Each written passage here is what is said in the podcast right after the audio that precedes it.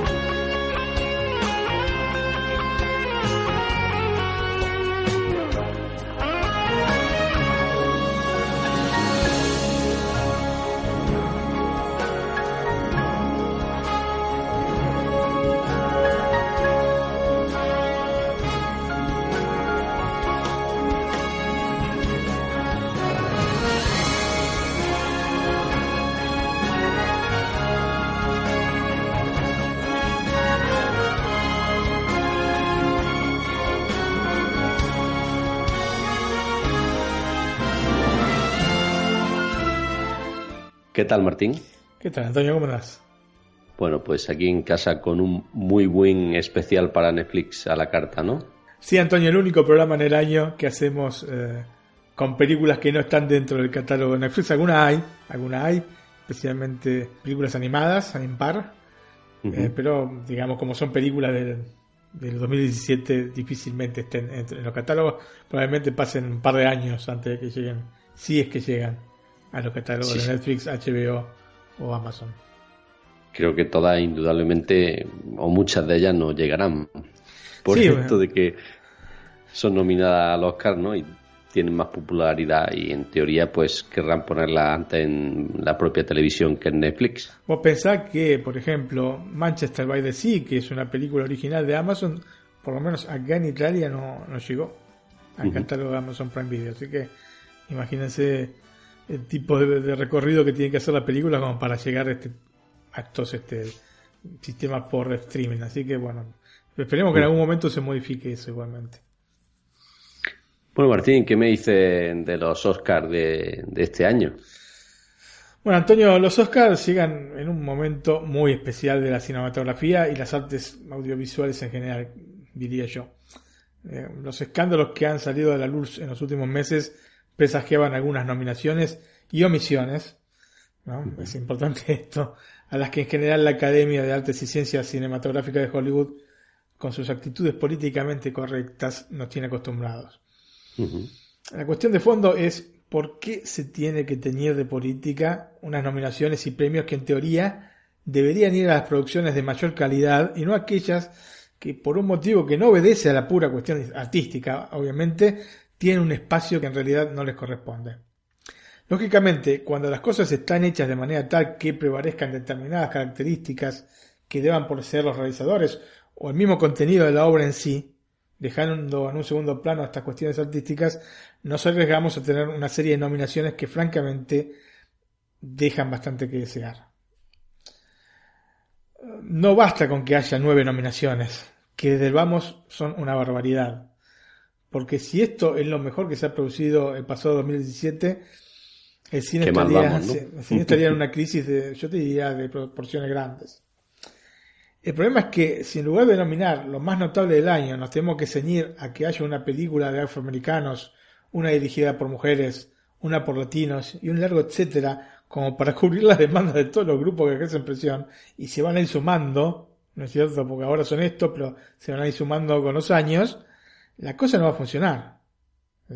por ejemplo, ¿cómo es posible que Greta Gerwig, quien dirigió Lady Bird, que si bien tiene sus puntos interesantes, después vamos a comentar bien la, película, eh, si bien te digo, tiene estos puntos interesantes, no llega a ser una gran película, ¿cómo es posible que esté nominada como mejor directora y se hayan saltado olímpicamente a Steven Spielberg y los archivos del Pentágono? O sea, ¿cómo es posible esto? De acuerdo, no es lo mejor que he visto de Spielberg, pero a nivel de dirección está muy, pero muy por delante de la película de Gerwig. Se ve que este comentario de Natalie Portman, Natalie Portman es una actriz que me encanta, es una muy buena actriz, aparte trabaja en Star Wars, ha trabajado en la primera trilogía de Star Wars, la primera, digamos, cronológicamente, no, episodios 1, 2 y 3. Este comentario que hizo en los Golden Globes cuando eh, entregaba este, el Golden Globe al mejor director, e hizo una referencia a mejor director hombre. Como si hubiesen dejado de lado alguna película específica, que en este caso tendría que ser Lady Bird, visto que ahora está nominada a los premios Oscar, como si lo hubiesen dejado de lado siendo prácticamente una maravilla. No sé, eh, me pareció que estuvo absolutamente de más, no venía absolutamente a nada y no es así como se tienen que afrontar las cosas. No puede ser eh, nosotros contra ellas o ella contra nosotros, tiene que ser todos. Ante todo, te digo, Antonio, que esto que hizo Natalie Portman cumplió su misión. Porque Lady Bird entró a las nominaciones a los Oscars como mejor película y como mejor directora. Y han sacado un par de directores, uno de ellos es Spielberg, que realmente merecían estar ahí. Pero bueno, ok.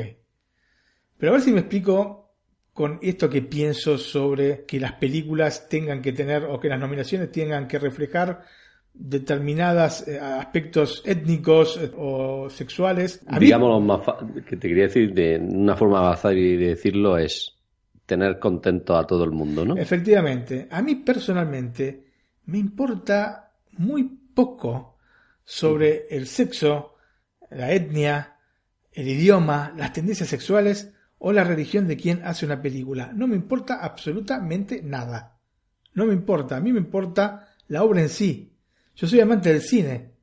O sea, no voy a ver con mejores ojos una película de, de, un latino como puede ser Guillermo del Toro que una película de Spielberg que es norteamericano. No es así. No es así que se deben ver las cosas. O una película de eh, poner este, de esta chica que, que no me parece mal lo que ha hecho, ¿eh? Greta Gerwig. Para nada. Es muy loable lo que hizo y es una buena película. Pero o sea, no puede ser que la nominen porque es mujer. No, va, no es así la cosa. Las nominaciones tienen que ir por otro lado. Tienen que ir por la calidad del producto. No tienen que ir porque sos mujer, o porque sos hombre, o porque sos blanco, o porque sos negro, o porque sos verde. No tiene que pasar por ahí. Y yo me pregunto, si uno que es amante del cine quiere eso, ¿cómo es posible que quienes mueven los hilos de la industria estén interesados en otras cosas antes que en la calidad de los productos?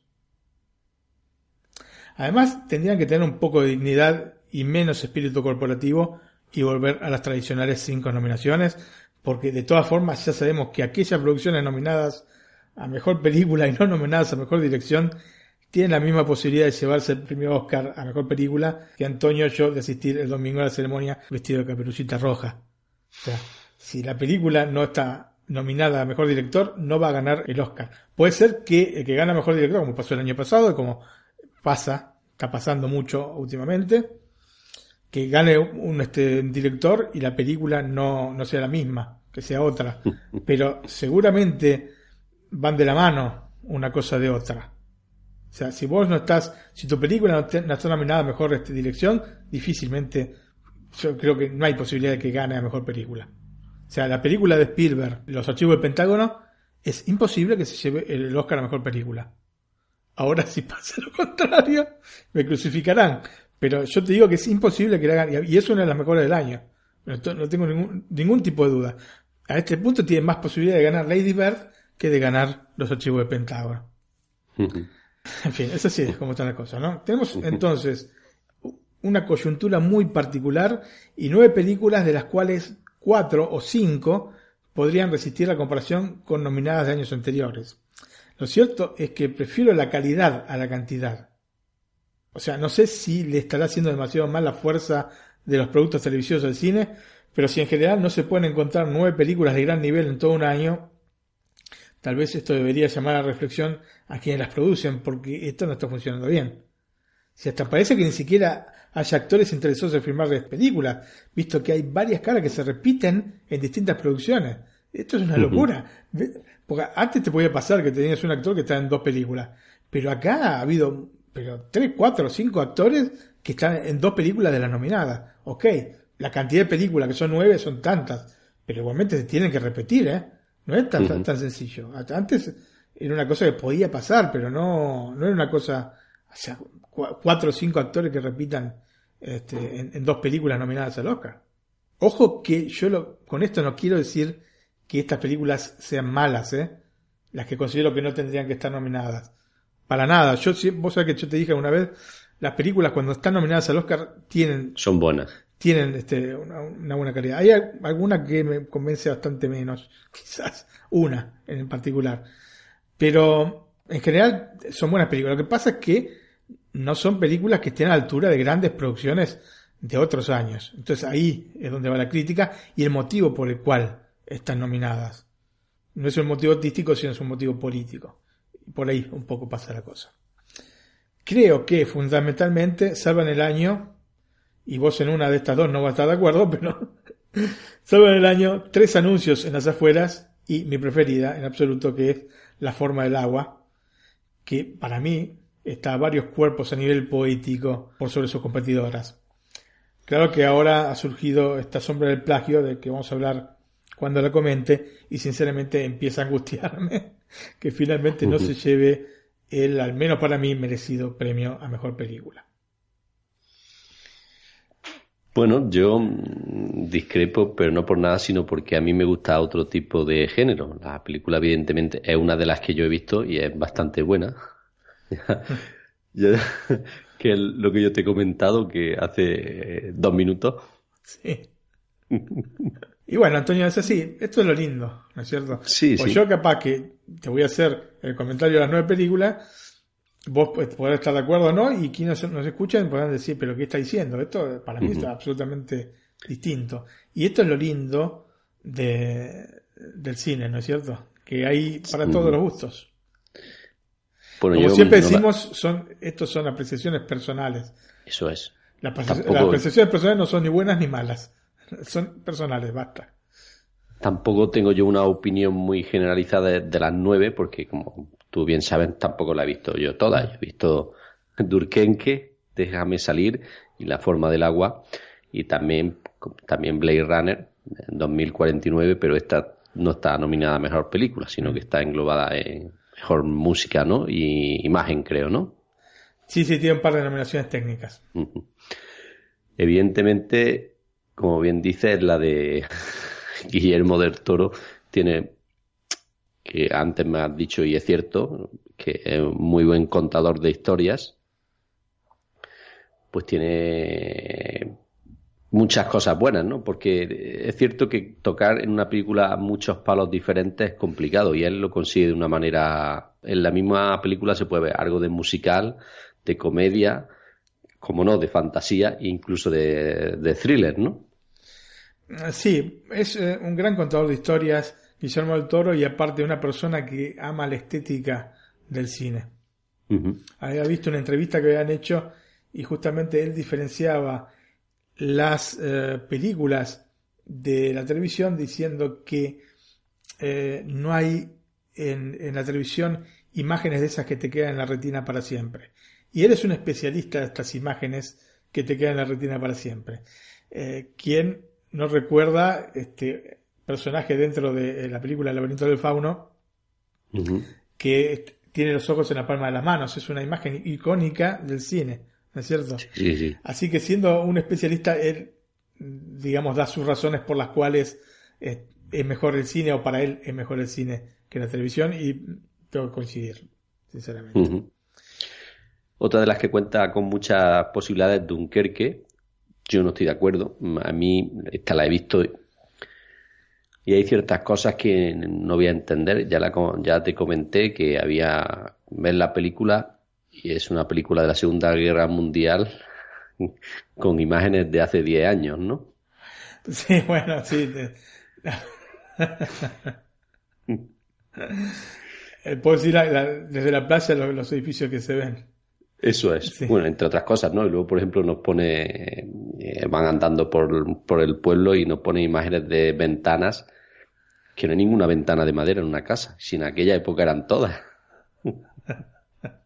bueno, pero eso... Son minucias, Antonio. Hay cosas muy interesantes que tiene la película. Yo creo que es una de las mejores películas también del año, aunque, te repito, para mí, em, la forma del agua este, es la que está. Supera todas, sí, ¿no? Sí, sí, absolutamente. Esa, mm. Es la esencia del cine. Y tres anuncios en las afueras también me gustó mucho, mucho, mucho. Sí, sí. Bueno, Antonio, si querés pasamos entonces a... Bueno, te quería comentar una cosa, ya que estamos hablando de las nominadas, y es que una de las que no he visto es los archivos del Pentágono y estoy deseando de, verla porque es un género que me gusta y para mí a lo mejor diría que una de las mejores. Vos sin tenés, verla, que, tenés que esperar sin verla lo pienso cuando la vea, a lo mejor me equivoco, ¿no? Pero sin verla pienso que es una de las mejores. Efectivamente, de, las mejores. Eh, te, aconsejo, visto eh, tus gustos, que, que piensa que se haga con, con audio en castellano porque esta sí que es muy hablada, ¿eh? Sí, ¿no? sí, sí, sí. Bueno, pues me esperaré entonces. Bueno, Martín, no te, no te quito más tiempo. Y no, no, finalmente estamos eh, charlando sobre.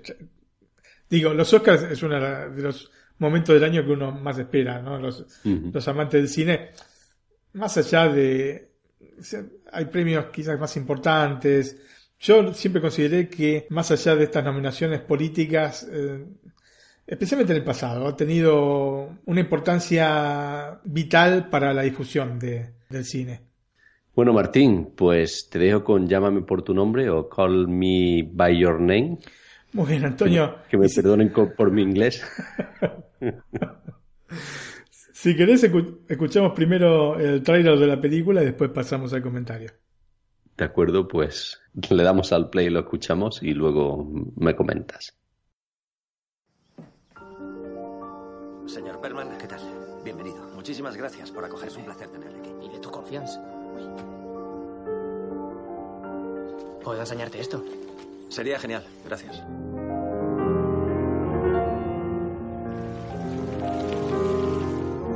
Qué se hace por aquí? Leer libros, transcribir música, nadar en el río, salir por la noche. Parece divertido. Bueno, nos vemos. Simplemente medio di quello di l'anno scorso. Ya veréis, así es como se despedirá cuando llegue el momento. Nos vemos. Tendremos que soportarle durante seis largas semanas.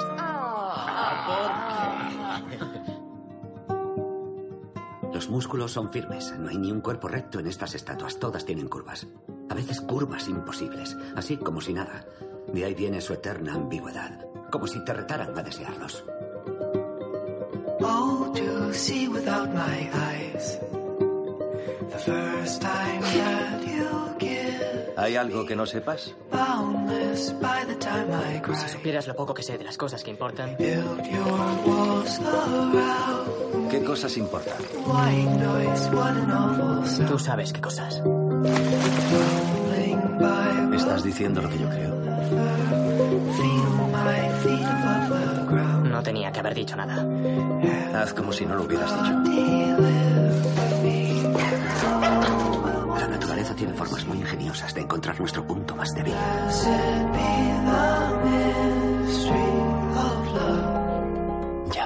tu nombre y yo te llamaré por el mío.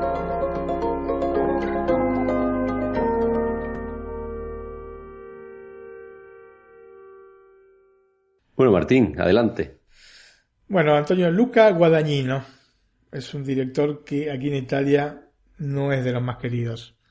Antes de llegar a la dirección de la película, que está basada en la novela del autor norteamericano André Asiman, tuvo varios fracasos rotundos e inclusive silbidos en el Festival de Venecia.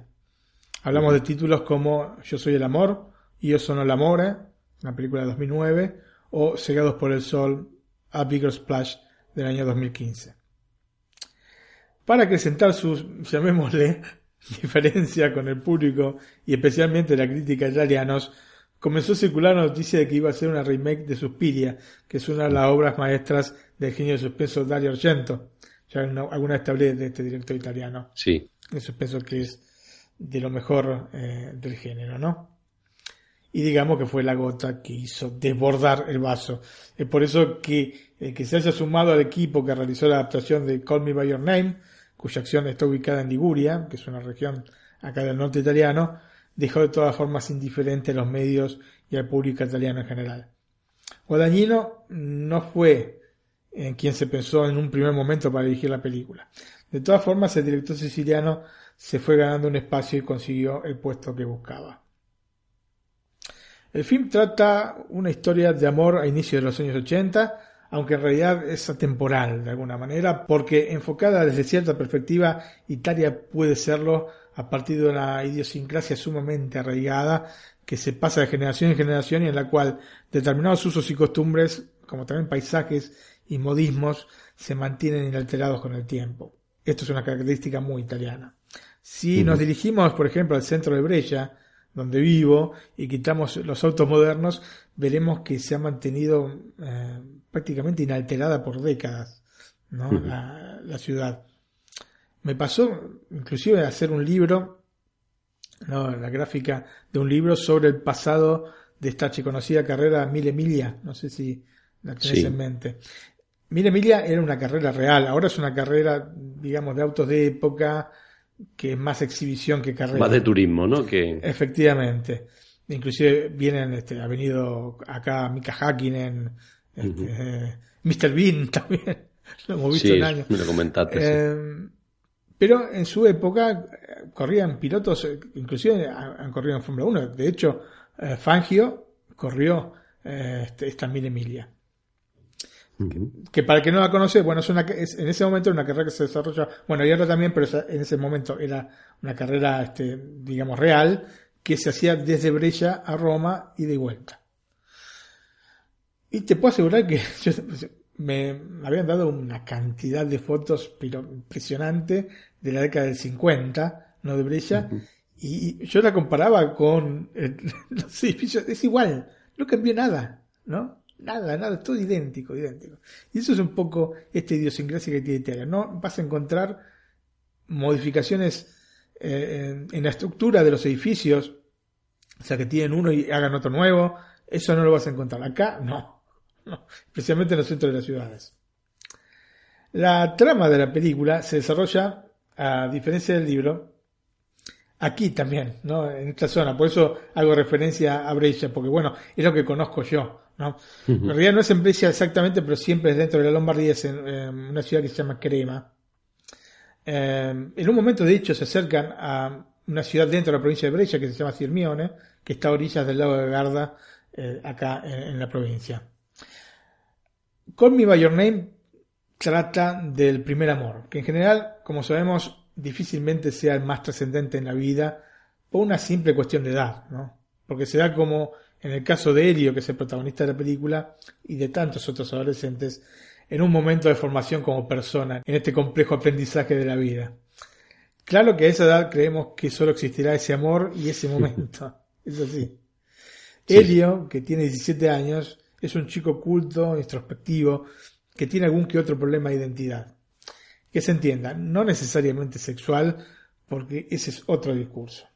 Los problemas de identidad que tiene están relacionados a que es un norteamericano con madre francesa que pasa una importante parte del año en Italia y al fin de cuentas es el mismo él a manifestar esta falta de sentido de, pertenencia ¿no? a un lugar o a un idioma. en la casa hablan francés, hablan inglés, hablan italiano. es una mezcla alucinante, ¿no? El tema es que Helio se enamora de Oliver, quien visita la casa familiar, ubicada en un punto que no se precisa en el norte de Italia. Y va, este, digamos, a ayudar al padre de Helio, que es un arqueólogo, en sus tareas académicas veraniegas. Oliver, que a nivel temperamental está en las antípodas de Helio, ¿no? O sea que es extrovertido al máximo, tiene unos siete años más, su nombre se ha hecho, a pesar de su juventud, y le hará ver con otros ojos el mundo que lo rodea. Pero, pero, pero Antonio, acá hay un temita con la película que no, no me cierra del todo. Y es que, em, sí, digamos, en teoría la diferencia de edad es esa, siete años. En la práctica, la diferencia de edad entre uno y otro era de 11 años entre los dos actores, ¿no? Armie Hammer que hace de Oliver y Timothy Salamet que hace de Helio. Y lo peor del caso es que mmm, Armie Hammer es muy, muy grandote, es un tipo grandote. Y este Timothy Chalamet es un chico muy, muy menudo. Y uno parece más grande de lo que es y otro parece más chico todavía de lo que es. Entonces, de hecho, figura ser un chico de 17 años y vos te lo crees absolutamente y tiene más de 20 años este Chalamet. Entonces, lo que notas en la película es una diferencia bastante importante de edad. Una diferencia, yo te diría, de, más de 12 años entre uno y otro. Y a esa edad es mucho. Entonces, un poco choca porque yo no sé, o sea, a nivel actoral están muy bien los dos, ambos. De hecho, Timothy Chalamet está nominado al Oscar. Pero, de todas maneras, yo creo que el cast no estuvo del todo acertado desde este punto de vista, porque tiene que parecer una relación entre dos jóvenes de edad cercana, no, no tan evidentemente eh, separados generacionalmente. Así que bueno, yo ahí noté una cosa que no, mucho, mucho no me convenció. De todas maneras, sacando este punto, porque esto es un punto, un punto de casting que bueno, gustará más o menos a cada uno y a cada quien. El planteamiento de la película es muy interesante, este planteamiento um, de este amor, ¿no es cierto? La cuestión es que a pesar de, este argumento, tiene varios problemas. Uno es que carece de la profundidad necesaria que le deberían dar los diálogos, que en general, a excepción de uno que tiene Helio con su padre sobre el final de la película, que es excelente, son tediosos, son interminables y por sobre todo poco creíbles. Son diálogos de libro. Como si el proceso de pasar los diálogos del libro a la película hubiese tenido algún problema en el medio, no sé, la adaptación. Sinceramente, mm, no me terminaron de convencer. Me parecieron demasiado cartonados. No sé, no encontré un hilo a todo esto. Sí, no han conseguido adaptar lo que los diálogos a los propios personajes. ¿no? Exactamente. Sabes que los diálogos literarios son más acartonados porque esto te lo dije muchas veces, no referido al cine, sino bueno a cosas de, de iOS Mac. El lenguaje escrito es muy distinto al lenguaje hablado. Entonces, si vos querés trasladar diálogos tal cual como los escribiste a la pantalla, em, o sea, especialmente si los escribiste para un libro, puede haber este, una cierta, digamos, rigidez ¿no? en el lenguaje que se utiliza. Y esto es lo que yo noté acá. No, no me terminaron de convencer. Sinceramente no me terminaron de convencer y era una cosa muy importante en este caso, en Colby by Your Name. A esto le debemos sumar una narración que se antoja de una lentitud exasperante, ¿no? Siempre hemos hablado de la lentitud de las películas europeas. Bueno, esta se lo lleva toda, querido, porque es realmente muy, muy, muy lenta. Eh, obviamente, esta narración le quita todo ritmo posible a la película. Además, a pesar de esta temporalidad propia italiana, no se entiende por qué se ubica la trama en el 83, 1983. El libro lo hace en el 87. Si además las referencias a la época son directamente nulas o casi. Además, esto les debe haber provocado algún que otro problema de producción. Al menos esto se desprende de los tres autos locos que se ven en toda la película, Antonio, en uno de los países más motorizados del planeta. Acá toda la gente tiene auto. Toda la gente tiene auto. Vos tenés familia que tiene cuatro autos, cuatro personas, cuatro autos. Es una locura, ¿eh? Es una locura. Y se ven, te juro, cuatro autos locos en toda la película. ¿Dónde están los autos acá? ¿O qué? Están en el campo, ¿qué? Pero van al centro de la ciudad. Y no se ven autos, no se ven autos nunca. Es una locura, una locura. Por último, es extraña esta aproximación tan distante del entorno. Eh, digamos que no todos son los paisajes, en definitiva, porque al fin y al cabo, paisaje cualquiera puede ir a filmarlo. Italia es hermosa, tiene unos paisajes divinos. Sobre todo el norte, ¿no? No, no, no, no, todo, el país, todo el país, ¿eh? No, no, no solamente el norte. Pero digamos que si uno de los objetivos era el demostrar, aunque sea de cierta manera, la vida de provincia, eh, falla el concepto porque está vista desde la óptica de un extranjero rico, lo que no es el ejemplo más consumado si queremos mostrar algo del costumbrismo local, ¿no es cierto? Mm. Así que, no sé. En resumen, una película que se presenta como parte de la trilogía del deseo de, Guadagnino, o, trilogía del desiderio, ¿no? Me pregunto por qué, porque en teoría él no era el elegido para dirigir la película. Si vos haces una trilogía propia, no tendrías que elegir vos qué es lo que ya en la pantalla. Es un poco extraño, ¿no? Tiene un planteamiento, este, la película, superior a lo que luego quedó plasmado en celuloide. Ese es, el, digamos, el concepto final que tengo yo. Em, y para terminar de arruinar las cosas, el final que de alguna forma ajustaba las clavijas, a partir de esta charla con el padre, que te repito es lo mejor que tiene la película, que, más que charla es un monólogo que le hace el padre a Helio, y luego la posterior llamada de Oliver, todo esto quedó desdibujado cuando se anunció que habrá una segunda parte del film. Y lo yo que me pregunto, si esto es una trilogía, si hay una segunda parte del film que va a ser una tetralogía, entonces Entendés que hay algo ahí que no.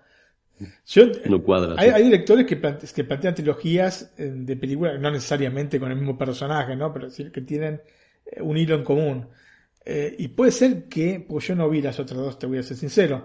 Puede ser que tenga un hilo en común. Lo que yo no creo que forme parte de ninguna trilogía, porque no fue él a elegir la película, sino la película lo eligió a él. Entonces, son cosas un poco distintas. Pasamos entonces a los datos técnicos de la película. Antonio fue estrenada el 22 de enero de 2017 dentro del... ¿Dónde, Martín? ¿Dónde? ¿Dónde? ¿Dónde? dentro del Sundance Film Festival. Qué hace, raro, ¿no? Hace un año. Es una película obviamente independiente. Y fuera de los festivales el 19 de enero de 2018 en los Estados Unidos. En realidad hubo un estreno limitado, se lo llama estreno limitado. Vos sabés que las películas se tienen que estrenar para poder ser candidatas a los se tienen que estrenar el año anterior a, la, a las nominaciones y se tienen que estrenar en una cantidad particular de salas. Yo ahora no me acuerdo si son 5 um, o 10 salas y aparte una cantidad de semanas, ¿no? Tiene que estar en cartelera. Así que bueno, se estrenó en noviembre, si no me equivoco, el 24 de noviembre de 2017 de forma limitada y el estreno oficial, digamos, en todos los Estados Unidos el 19 de enero, el 18. El 26 de enero en España, el 2 de febrero en México, el 15 en Uruguay y el pasado 22 en Argentina. La película está presentada con un formato 1.85.1 y sonido Dolby Digital. Y tiene una duración de 132 minutos eternos. te digo los protagonistas que son, como yo te dije, un par, Armie Hammer como Oliver, Timothy Chalamet como Helio, Michael Stuhlbarg como el señor Perman, Amira Casar como Anella y está escrita por James Ivory, basada en el libro de Andrea Siman. James Ivory, que aparte iba a ser quien dirigiese la película. No, de ahí es que viene toda esta, esta mezcla de cosas. Y dirigida, como te digo, por Luca Guadagnino. Una película Mm, que a mí personalmente, o sea, no me parece que le falta. Yo creo que una nominación al Oscar a Mejor Película es excesivo en este caso, pero bueno, ahí está. Lo, lo, que hemos hablado antes, ¿no? Que tiene que tener contento a todos. determinadas temáticas que se tienen que... que son más importantes, sí. Bueno, pues pasamos a la segunda nominada, Martín. Muy bien, Antonio. El instante más oscuro, The Darkest Hour, y si querés, escuchamos el tráiler de la película. Esta seguro que me va a gustar también, por la temática. Ah, bueno, esto seguro que sí. Sí, sí. Venga, pues escuchamos el tráiler de la película. Debemos elegir a mi sucesor y únicamente hay un hombre al que la oposición aceptará. Él representa una cosa y solo una cosa, a sí mismo. ¿Por qué me he visto obligado a llamar a Churchill? Su historial es catastrófico. Deja que vean tus cualidades, tu falta de vanidad. Sí, mi férrea voluntad. Tu sentido del humor. Ojo, ojo. Majestad, Es mi deber invitarle a que ocupe el cargo de primer ministro del Reino Unido. les hablo por primera vez como primer ministro. Los alemanes han cercado a 60 divisiones británicas y francesas. El hundimiento de Europa Occidental es inminente. ¿Cuánto tiempo les queda si no los rescatamos? Dos días. Necesitaremos un milagro para sacar a nuestros hombres. El peso del mundo recae sobre tus hombros. Nos enfrentamos a una derrota segura, a la aniquilación del ejército y a una invasión inminente. Hay que iniciar conversaciones de paz. ¿Cuándo aprenderemos la lección? No puedes ni debes razonar con un tigre cuando tienes la cabeza en su boca. Bobadas. El único terreno resbalado. ¿Quiere dejar de interrumpirme cuando le estoy interrumpiendo yo? Tenemos ante nosotros muchos, muchos y largos meses de lucha y de dolor. Y a pesar de que muchos viejos e ilustres estados han caído en las garras del imperio nazi, vamos a defender nuestra isla y lo haremos cueste lo que cueste. Vamos a luchar en las playas. Vamos a luchar en los aeródromos. Vamos a luchar en los campos y en las calles. Vamos a luchar en las colinas. No nos rendiremos jamás. Porque sin victoria no puede haber supervivencia.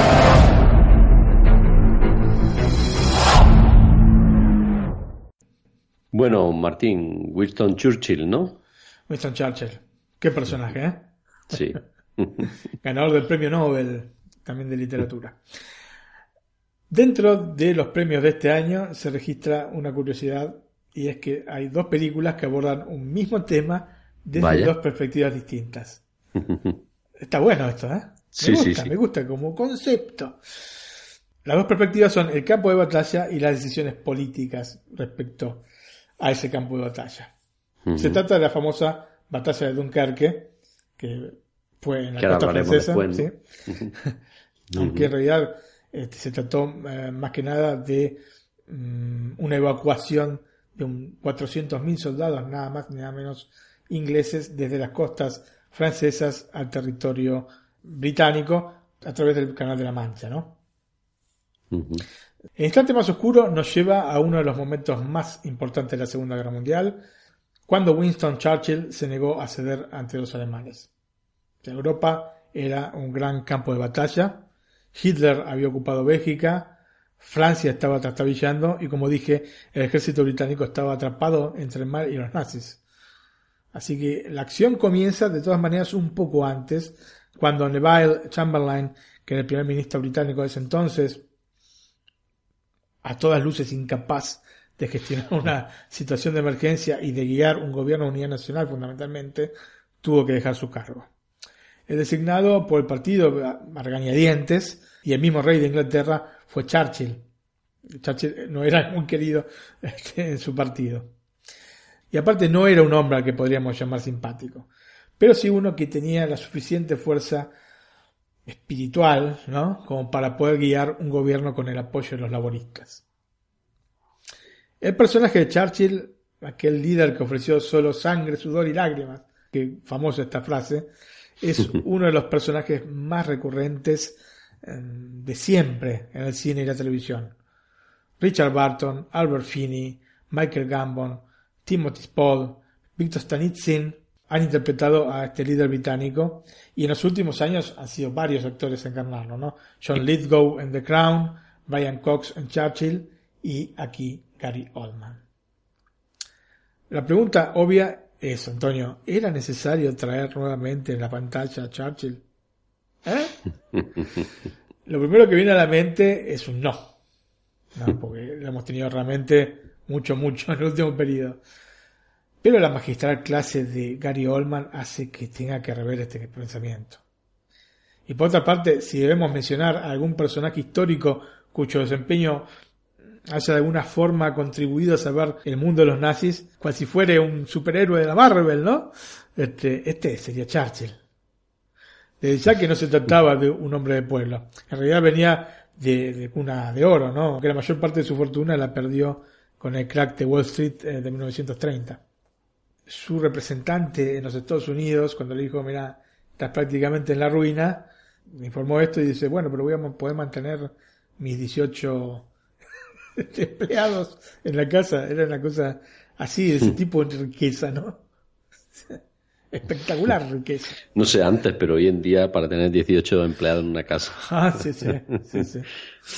Es una especie de Downton Navy la casa. sí. Buena serie. Exacto. El tema del dinero, bueno, es un tema que es, no te voy a decir anecdótico, pero no es lo, lo importante en este caso. Lo importante es que sirvió al pueblo en un momento en el cual era necesario un hombre con su temple. Fundamental, entonces, en esta batalla de Dunkerque, eh, manteniendo el timón firme cuando lo querían forzar dentro del Reino Unido a cambiar de ruta, ¿no? a hacer un pacto con los alemanes. Y ya sabemos por dónde se pasaban los alemanes después de los pactos. Sí, sí. No hubiese conseguido absolutamente nada. La película parte de un trabajo fenomenal, como dije Gary Oldman, cómplice también eh, un maquillaje alucinante. Es un papel que de no mediar algún percance le debería hacer ganar el Oscar a mejor actor. Yo creo que sí que va a quedar. Yo creo si que no el primero, ahí, ahí, ahí. No, yo creo que lo gana. Curiosamente, a pesar de ser un gran actor, sería su primer premio este, Oscar en su segunda nominación. O sea, ni siquiera fue muy nominado a- al Oscar Gary Oldman. Y te digo que viene con todas las chances luego de haberse llevado el Globo de Oro, el BAFTA y especialmente el SAG Award, que es el Screen Actors Guild Award, eh, el premio del sindicato de actores. Generalmente cuando, si te llevas estos tres premios, digamos que difícilmente te Casi. quiten el Oscar. No lo van a decir a los otros que no tienen ni idea, ¿no? No, porque aparte de todo, a diferencia, por ejemplo, los Globos de Oro votan los eh, periodistas de espectáculo, los BAFTA vota la Academia Inglesa, los SAG los votan los mismos actores, cosa que también pasa con los Oscars. Vos sabés que se vota según la categoría, los actores votan a los actores, los directores a los directores, y así, en las distintas categorías que tienen, ¿no es cierto? Sí, no lo- creo que no, el, el año pasado ya no lo comenté. Sí, efectivamente. Y si ganó el SAG Award, diría que, que es un premio que entregan los mismos actores, diría que está en pole position, Antonio, para llevarse el Oscar. Sí, pero luego se puede romper el motor también, ¿no? Ah, bueno, sí, sí. Bueno, si tiene un Honda, eh, es probable. El instante más oscuro nos presenta a Churchill casi como un personaje shakespeariano que lucha con capa y espada ante los mismos nacionales en pos del bien común. Los diálogos, como no podía ser de otra manera, están elaborados de manera finísima, revelando la convicción de Churchill, las eternas dudas de sus rivales políticos y hasta cierto punto del mismo rey de Inglaterra.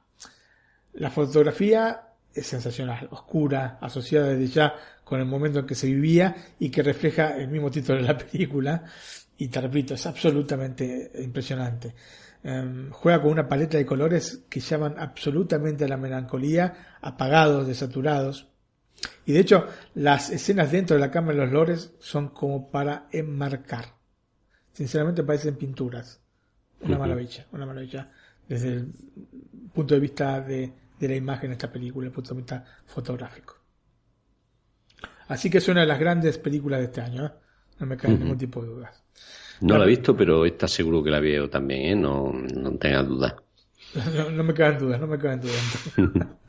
La película fue estrenada al público el 22 de diciembre de 2017 en los Estados Unidos, el 12 de enero de 2018 en España, el 18 de enero en Perú, el 19 en México y también en Venezuela el 19, el 25 de enero en Uruguay y el 15 de febrero en Argentina.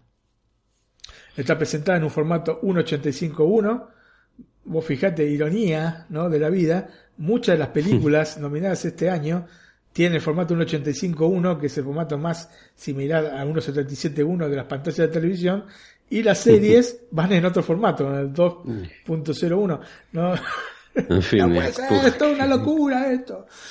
Bueno, el sonido Dolby Atmos. Tiene una duración de 125 minutos y sus protagonistas son como ya he dicho, Gary Oldman como Winston Churchill, Christian Scott Thomas como Clemmy, que es la, esposa de Churchill, Ben Mendelssohn como el rey Jorge VI y Ronald Pickup como Neville Chamberlain. Escrita por Anthony McCarten y dirigida por Joe Wright. También hubiese merecido una nominación a Mejor Director. Antonio, hacemos la primera pausa este, musical dentro de este Netflix a la carta. Vamos a, poner las cinco canciones nominadas a Mejor Canción este, para estos Oscars. Y la primera es eh, Mickey River de la película Moodbound. Bueno, pues escuchamos la canción y mientras bebemos nosotros un poquito de agua. Que es una película que está en Netflix, gente, ¿eh? así que la pueden ver. Pues le doy al play, Martín. Perfecto. Life is a teacher, time is a healer, and I'm a believer, like a river wild. Ego's a killer, greed is a monster, but love is stronger, stronger than them all. White oh, flag in hand, I don't wanna fight. No lines in the sun, I'm on your side. Invisible, no color lines. It's time we put our, put our, put our differences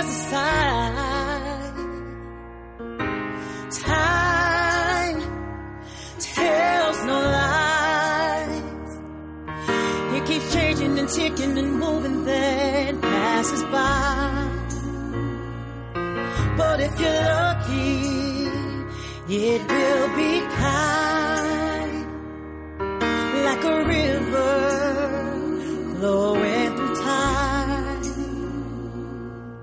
Like a river, let it wash you clean. Like a river, going upstream. Like a river, cutting through cause it never gives up. So full of life. Liquid like time. that it wash away the pain from yesterday. Love is the answer. Hate is a cancer. Oh, Hope of forgiveness. It waters the soul. Our blood is red. We're not so different. Cause underneath our skin, we're identical. White flag in hand, not gonna fight. No lines in the sand, I'm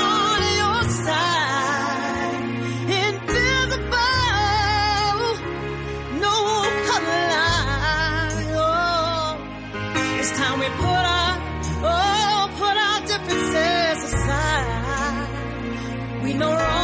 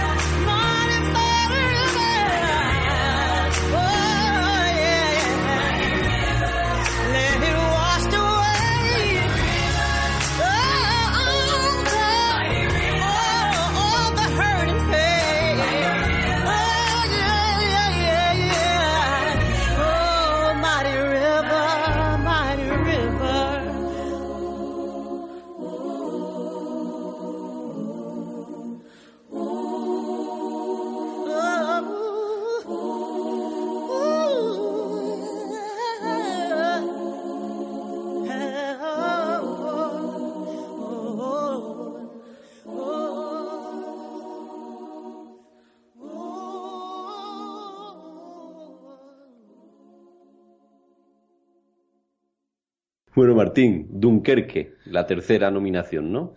Eh, ¿Tu preferida, Antonio? Bueno, para mí pintaba muy bien cuando eh, leí de lo que trataba y luego, pues, pese a que el inicio de la película es muy prometedor, eh, luego el final no me gusta. digamos que si la película empieza con un sobresaliente de 10, al final de notable 8 que no es mala, es notable, pero no Promedio 9. Promedio 9, sí. ¿Te gustan los tiros, Antonio? Eso es lo que pasa, ¿eh? Sí, sí. Y a esta le faltan, aunque hay, hay algún que otro, le falta un poquito de acción en ese sentido. Quizá poco simple, ¿no? Eh, bueno, no sé, es una película que, no es simple. Es una película... Eh, para hacer una película de guerra es compleja. no tanto por la trama, porque después te voy a explicar bien eh, el sentido de lo que te estoy diciendo. Em, si quieres, pasamos primero al trailer de la película, después hablamos más sobre la peli. Perfecto, pues le doy al play y escuchamos el trailer.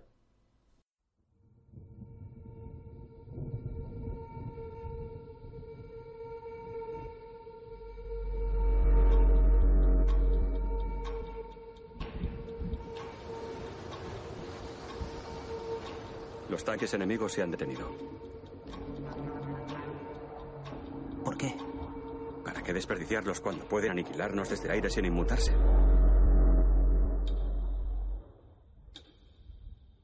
Hay 400.000 hombres en esta playa.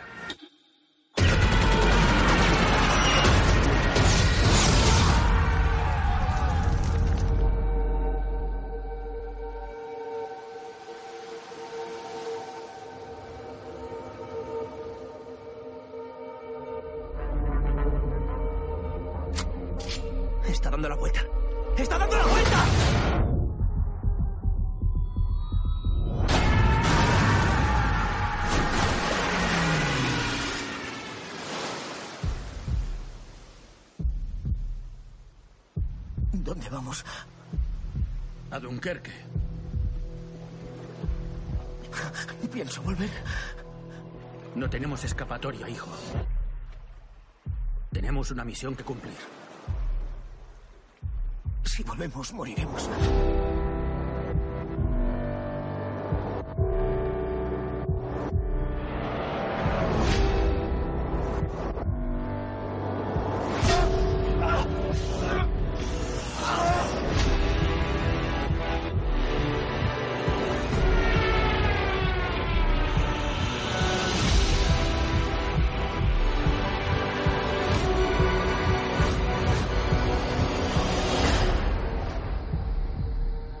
Puede ver desde aquí. ¿Qué? Nuestro hogar.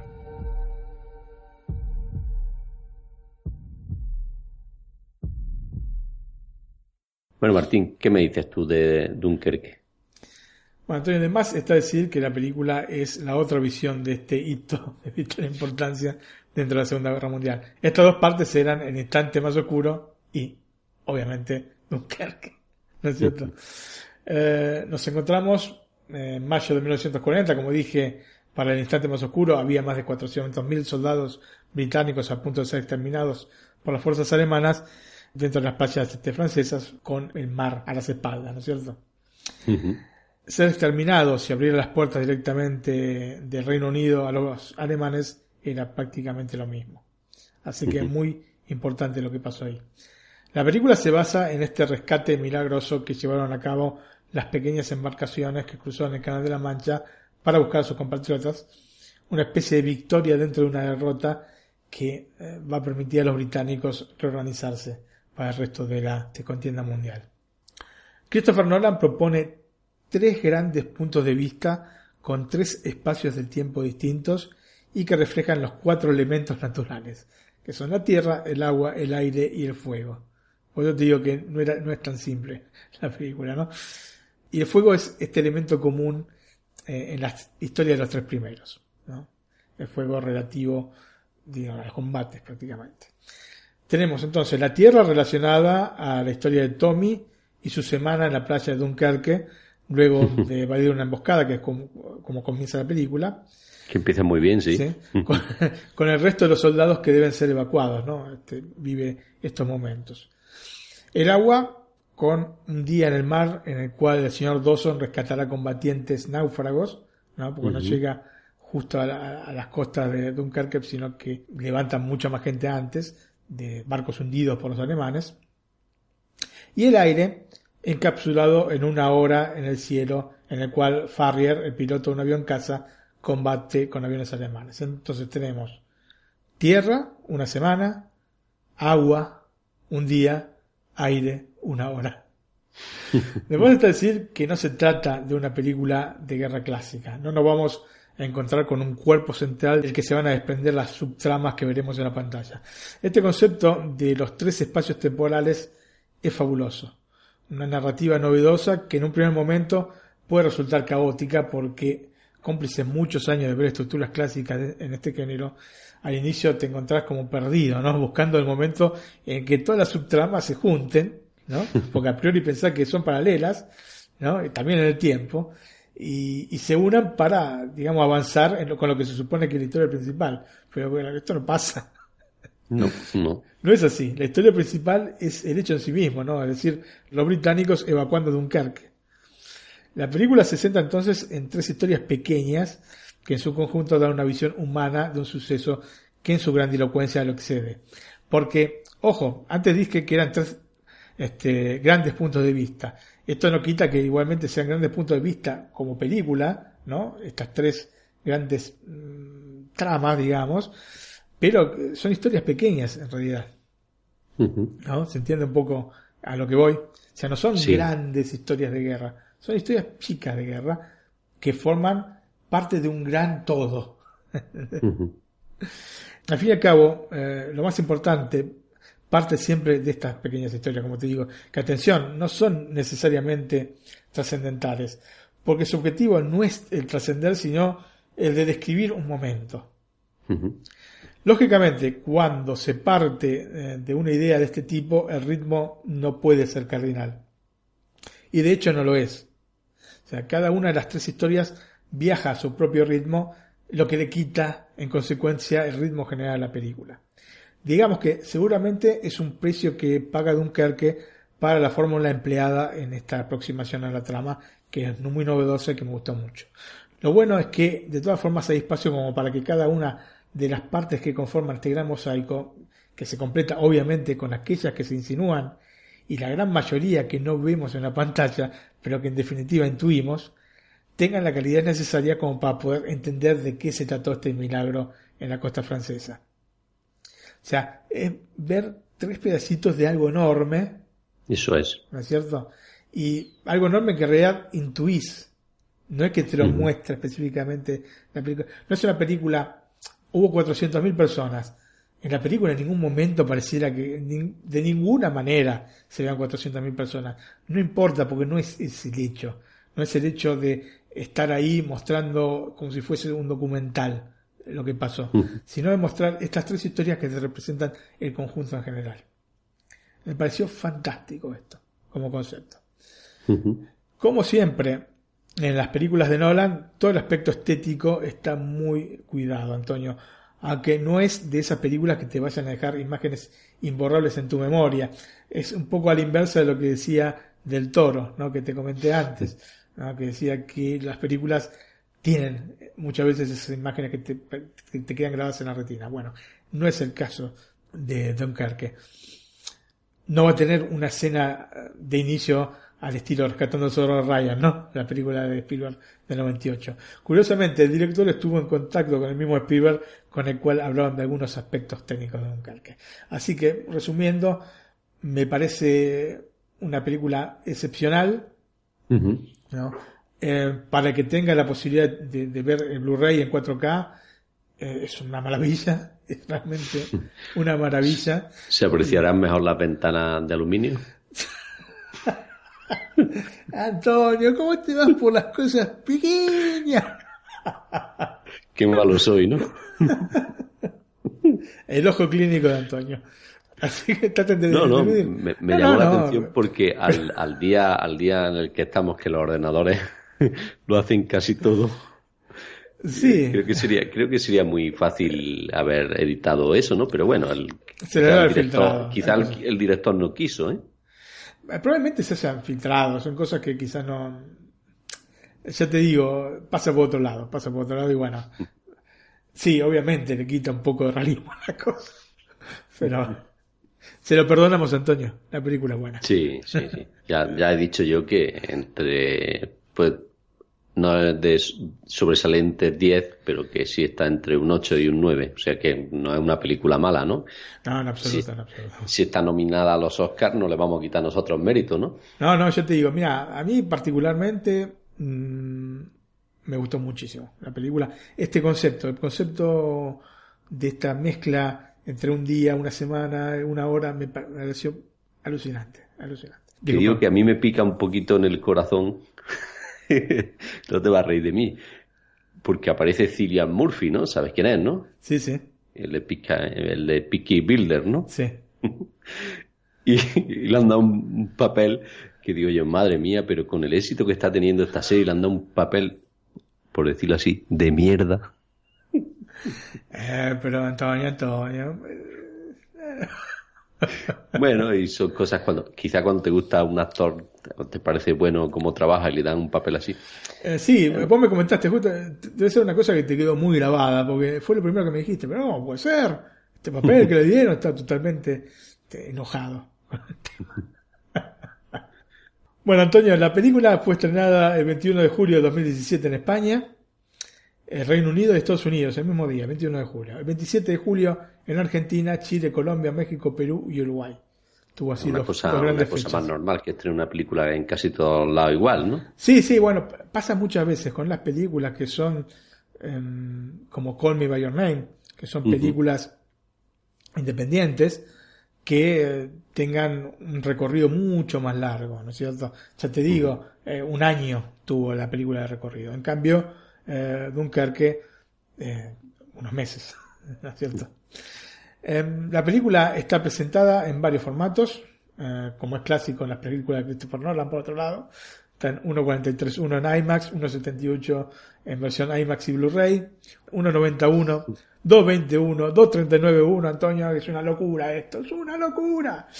El sonido en su versión Blu-ray eh, 4K es DTS HD Master Audio. Es importante este Blu-ray 4K porque tiene, viene de un Master 4K. Y los Blu-ray 4K en el 80% de los casos lamentablemente vienen de Master 2K. Eh, es el Digital Intermediate, el DI eh, 2K, que es digamos la transposición de película a digital. Eh, muchas veces se hace en 2K porque o es más económico o es más veloz, este, no te sabría decir el motivo, pero hay poquitas películas contadas realmente las que tienen eh, Digital Intermediate 4K, por eso eh, son las más buscadas. Y esta Ujú. Dunkerque es una de ellas, por eso la calidad es excepcional, porque en los otros casos se trata siempre de una, un escalado a 4K de 2K. Tiene una duración de 106 minutos y sus protagonistas son Fionn eh, Whitehead como Tommy, Mark Rylance como el señor Dawson, Tom Hardy como Farrier y Tom Kenneth- Hardy también es conocido en Peaky Builder. Bueno, ahí tenés, aquí está bien, ¿eh? Sí, sí, aquí está, está bien. Y Kenneth Branagh, que es un maestro realmente de la actuación, como el comandante Bolton. Y está escrita y dirigida por Christopher Nolan. Y es una cosa característica en las nominaciones de este año. Muchas películas escritas y dirigidas por la misma persona. Muy bien, Martín, por un reparto muy bueno, una película bastante buena. A mí no, no me llenó por completo, porque he dicho por qué. A mí las películas de guerra tam- me gustan un poquito más de acción.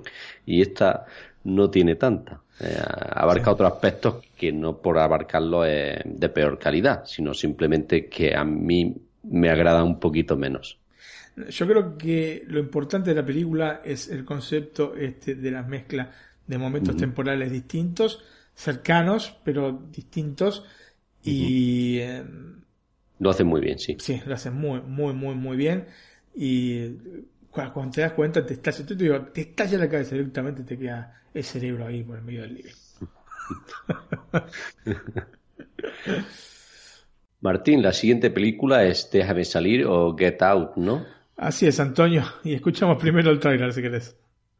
Pues escuchamos el tráiler y luego te hago yo un pequeño comentario. ¿Has cogido el cepillo de dientes? Sí. ¿Tienes el desodorante? Sí. ¿Has cogido ropa cómoda? Así es. ¿Qué? ¿Saben que soy negro? ¿Deberían? Es un dato que igual tendría. Papá y mamá, mi novio negro vendrá a pasar con nosotros el fin de semana y no quiero que os sorprendáis porque es negro. negro. Nunca te había visto así, tío. Haciendo un viajecito para conocer a la familia. No te me vuelvas fijo, de esos que llevan el pantalón hasta los sobacos.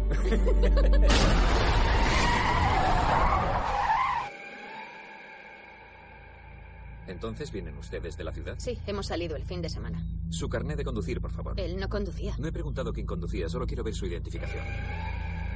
Llámame Dean y abrázame, hombre. ¿Cuánto tiempo lleváis con este asuntillo? Ah.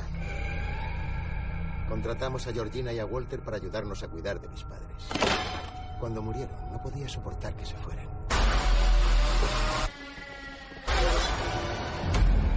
¿Fumas delante de mi hija? Lo voy a dejar. Ella podría ayudarte. ¿Cómo? Con hipnosis. No hace falta. ¿Estás preparado? No puede ser tan malo. He estado investigando un poco. Por lo visto, han desaparecido un montón de negros en ese barrio. No pasa nada. ¿Cómo es posible que no tengas miedo, tío? Me alegra ver a otro hermano por aquí.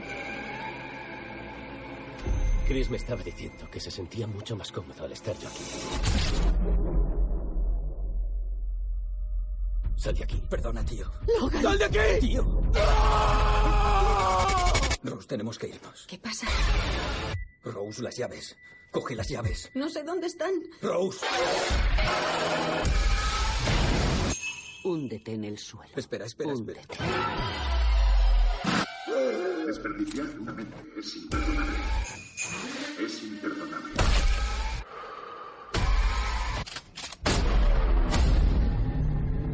hay demasiados blancos, me pongo nervioso. No. No. No, no, no, no, no.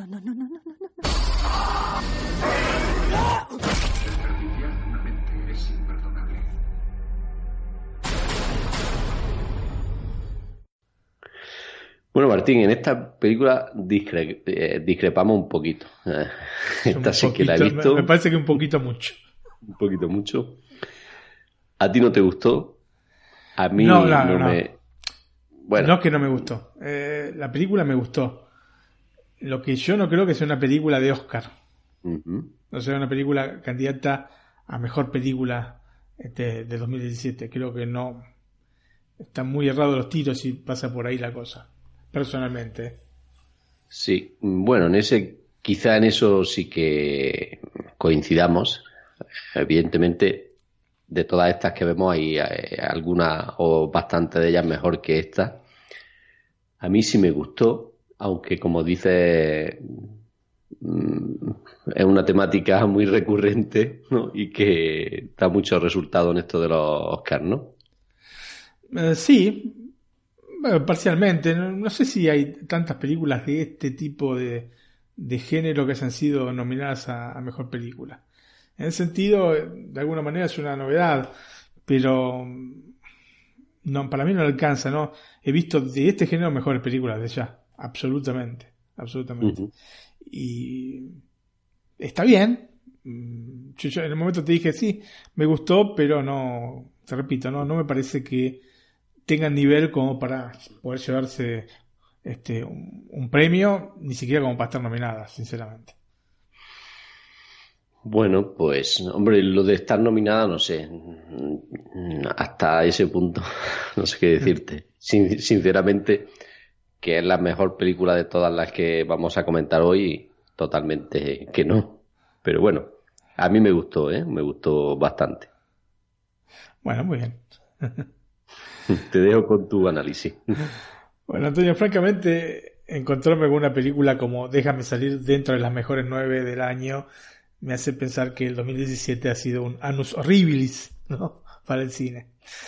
No porque la película sea mediocre, que no lo es, sino porque está muy por debajo de la mayor parte de las producciones que yo recuerde que hayan sido nominadas al premio más importante de la industria cinematográfica. Los festivales, digamos, lo dejamos aparte, ¿no? Pero el, Oscar se sabe que es el premio más importante. Por lo menos así lo consideran los mismos actores, los mismos directores, los mismos guionistas, todos lo consideran el premio, ¿no es cierto? Más allá de Cannes, más allá de Venecia, más allá del festival que quieras mencionar. Es una película de terror con pinceladas de sátira sobre una temática inmortal, que es la del racismo, especialmente en los Estados Unidos. La consigna es, sin dudas, eh, atrayente. El resultado a mí me parece que bastante menos. Más que nada porque ante todo es tremendamente previsible. No hay en absoluto ningún golpe de escena como para que el hilo conductor de suspenso y terror nos tenga atados a la butaca. Todos y cada uno de los sucesos que se presentan en la película nos toman entonces preparados por lo que el encanto de la sorpresa se desvanece en una sucesión de hechos que podríamos anticipar prestando un poco de atención a la trama. Eh, las pinceladas satíricas, por otra parte, tendrían que sacarnos más de una sonrisa y fundamentalmente llevar a la reflexión a través del humor, porque ese es el sentido de la sátira. Y para mí nada de esto ocurre. Eh, el planteamiento que podría ser interesante, partiendo de una loca mezcla entre el bebé de Rosmarie, ¿no? la semilla del diablo del 68, eh, con esta especie de secta racista manipulando al protagonista, unido a una sátira maravillosa como Adivina quién viene a cenar, Guess Who Coming to Dinner, la película de 1967, se queda en realidad en la nada, es decir, en una película parcialmente de género, como hemos visto tantas y poco más que no es mala porque en definitiva el tiempo corre ágilmente cuando la vemos. No sé si vos viste Adivina quién viene a cenar. Es una película clásica con nuestro querido Spencer Tracy, con Sidney Poitier, Catherine Hepburn. Es esta chica que lleva al novio que es Sidney Poitier, que es afroamericano, lo lleva a cenar a la casa de los padres sin que estos sepan. Que está llevando a un afroamericano. Entonces, eh, no los, padres no son en absoluto racistas, pero se genera una cierta, digamos, rigidez en, eh, en la relación entre, la familia. Pues aparte van también los padres de él. Entonces, ambas partes no están demasiado contentas con la situación. Yo creo que sí, la he visto, pero hace 25 o 30 años que la he visto. Bueno, es una película, te repito, de 1967. Y em, déjame salir parte de esto, ¿no? Parte de esta situación. Eh, la chica que lleva al novio afroamericano a, este, a la casa. Entonces, la cuestión es esta, Antonio. Déjame salir, es una mezcla de cosas sin ser nada en concreto tenemos suspenso, tenemos terror, crítica social, sátira, comedia. Digamos que se juntan de manera tal de obtener un resultado que a mí me parece desprolijo. Pero claro, hacer una especie de ensalada de frutas muchas veces hace que se tome uno de los tantos aspectos sobre los cuales la película muestra, pero no profundiza, haciéndolo bandera de algo que el director en realidad, y bajo una óptica más detallada, no quiso o no pudo llevar a cabo. O sea, eh, si se lo toma como un manifiesto contra el racismo, es parcialmente, es parcialmente sinceramente, más allá de, la trama que plantea eh, en forma de sátira, pero no llega a ser demasiado punzante, ¿no? Porque al fin y al cabo no estamos hablando de una crítica sobre una sociedad normal, sino de una serie de locos que tiene una secta, así que es una, una, crítica parcial, ¿no? Si se la toma desde, este punto de vista, y yo sé que se la ha tomado desde este punto de vista, y, es por eso que la han nominado. Y es una pena porque los condimentos los tiene, ¿no? incluyendo el trabajo más que convincente de, Daniel Kaluuya, que interpreta a Chris Washington, que es un joven afroamericano, quien forma junto a Rose Armitage una pareja interracial que irá a visitar la familia de esta, digo, como en Adivina quién viene a cenar. Ya desde que llega a la casa de los Armitage, Chris notará algo extraño en las personas que trabajan dentro de la misma casa, lo que no impedirá que termine cayendo en una trampa de la que será muy difícil escapar. cierto. Yo eh, cuando empecé a ver en esa situación me parecía algo cierto, me parecía algo raro, pero yo no para mí no, es- no es nada previsible lo que, lo que pasó después. Bueno, lógica- bueno, te repito, esto, te repito como te dije antes, ¿no? Estas son cosas subjetivas. Yo Sí, sí. iba, o sea, tenía, conforme veía la película, sabía más o menos lo que, lo que iba a pasar. Porque, aparte, mm, digamos, yo creo que todos los que vean la película van a, que, van a tener algún que otro déjà vu, ¿no? Porque está llena de homenajes. La película, principalmente a las películas de este género, ¿no? A las películas de, de suspenso de terror. Es un film que para mí se deja ver, que tiene algunos momentos divertidos y algunos otros interesantes, pero que en una evaluación global me parece que ni por asomo puede ser catalogado de gran película. Ni mucho menos merecer una nominación a la mejor del año. Ni tampoco su director, desde ya. Está nominado director. Lo más remarcable a mi manera de ver es que, eh, por ser una película independiente, eh, fue realizado con un presupuesto bastante flaco para los tiempos que corren, que son 5 millones de dólares, que para los tiempos que corren, sinceramente, prácticamente nada, y ya lleva recaudados 255 millones de dólares en todo el mundo. Eh, Básicamente No esto, no está mal. Yo quizás eh, la película venía, cuando me llegó, venía, digamos, con toda esta, esta fama detrás de gran película y me decepcionó un poco. Quizás haya sido este, un poco el hype que uno tiene de pensar que se va a encontrar con una superproducción y después te encontrás con una buena película, pero que está por Poco debajo de tus expectativas. Efect- Efectivamente, efectivamente. Y me parece que ha sido sobrevalorada, sinceramente. ¿eh? Las temáticas están ahí, sí, pero no se profundizan y que estén ahí, yo qué sé, hay comedias muy ligeras en las que está también esta temática y el tema es cómo se profundizan los temas, no que estén ahí, porque estar ahí están en un montón de obras. Lo que diferencia las buenas de las grandes es justamente cómo se afrontan estas cosas. Antonio, pasamos a los datos técnicos. Eh, La película fue estrenada el 27 de enero de 2017, ya más de un año, también en el Sundance Festival, como Call Me By Your Name. Su estreno para el público general fue el 24 de febrero de- del año pasado en Estados Unidos, el 4 de marzo en Argentina, el 4 de mayo en Perú y también en Chile, el 18 de mayo en Colombia y Uruguay, el 19 de mayo en España y el 26 de mayo en México. Así que tiene, es una película que tuvo, tuvo un año ¿no? de, de recorrido hasta la nominación. Eh, el formato de pantalla eh, de la película es 2.35.1. El sonido en su versión en Blu-ray es eh, DTS HD Master Audio. Tiene una duración de 104 minutos y sus protagonistas son Daniel Kaluuya como Chris Washington, Alison Williams como Rosa Armitage, Catherine Keener como Miss Armitage, Bradley Whitford como Dean Armitage y Lyrell Howery como Rod Williams. Y la película también en este caso está escrita y dirigida por la misma persona que es Jordan Peele. Muy bien, Martín. Bueno, esto es lo bueno del cine, ¿no? Podemos eh, discrepar, ¿no? Y lo que a uno le gusta, a otro no. No, no es que, te repito, Bueno, no, creo, me no creo que refiero- hayamos discrepado, sino Me que... refiero que, lo, que uno la puede ver mejor de lo que es que otro. Exactamente, vos me habías dicho que te gustaba más que otra de las nominadas y yo te dije, uff.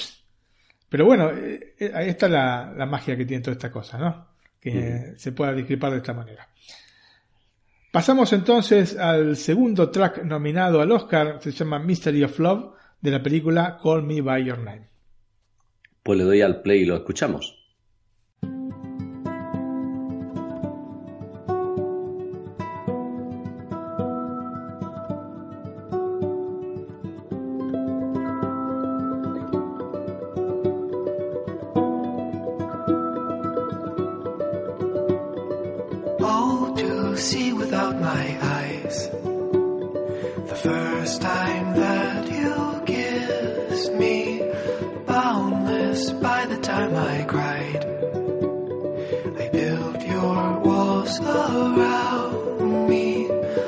White noise, what an awful sound.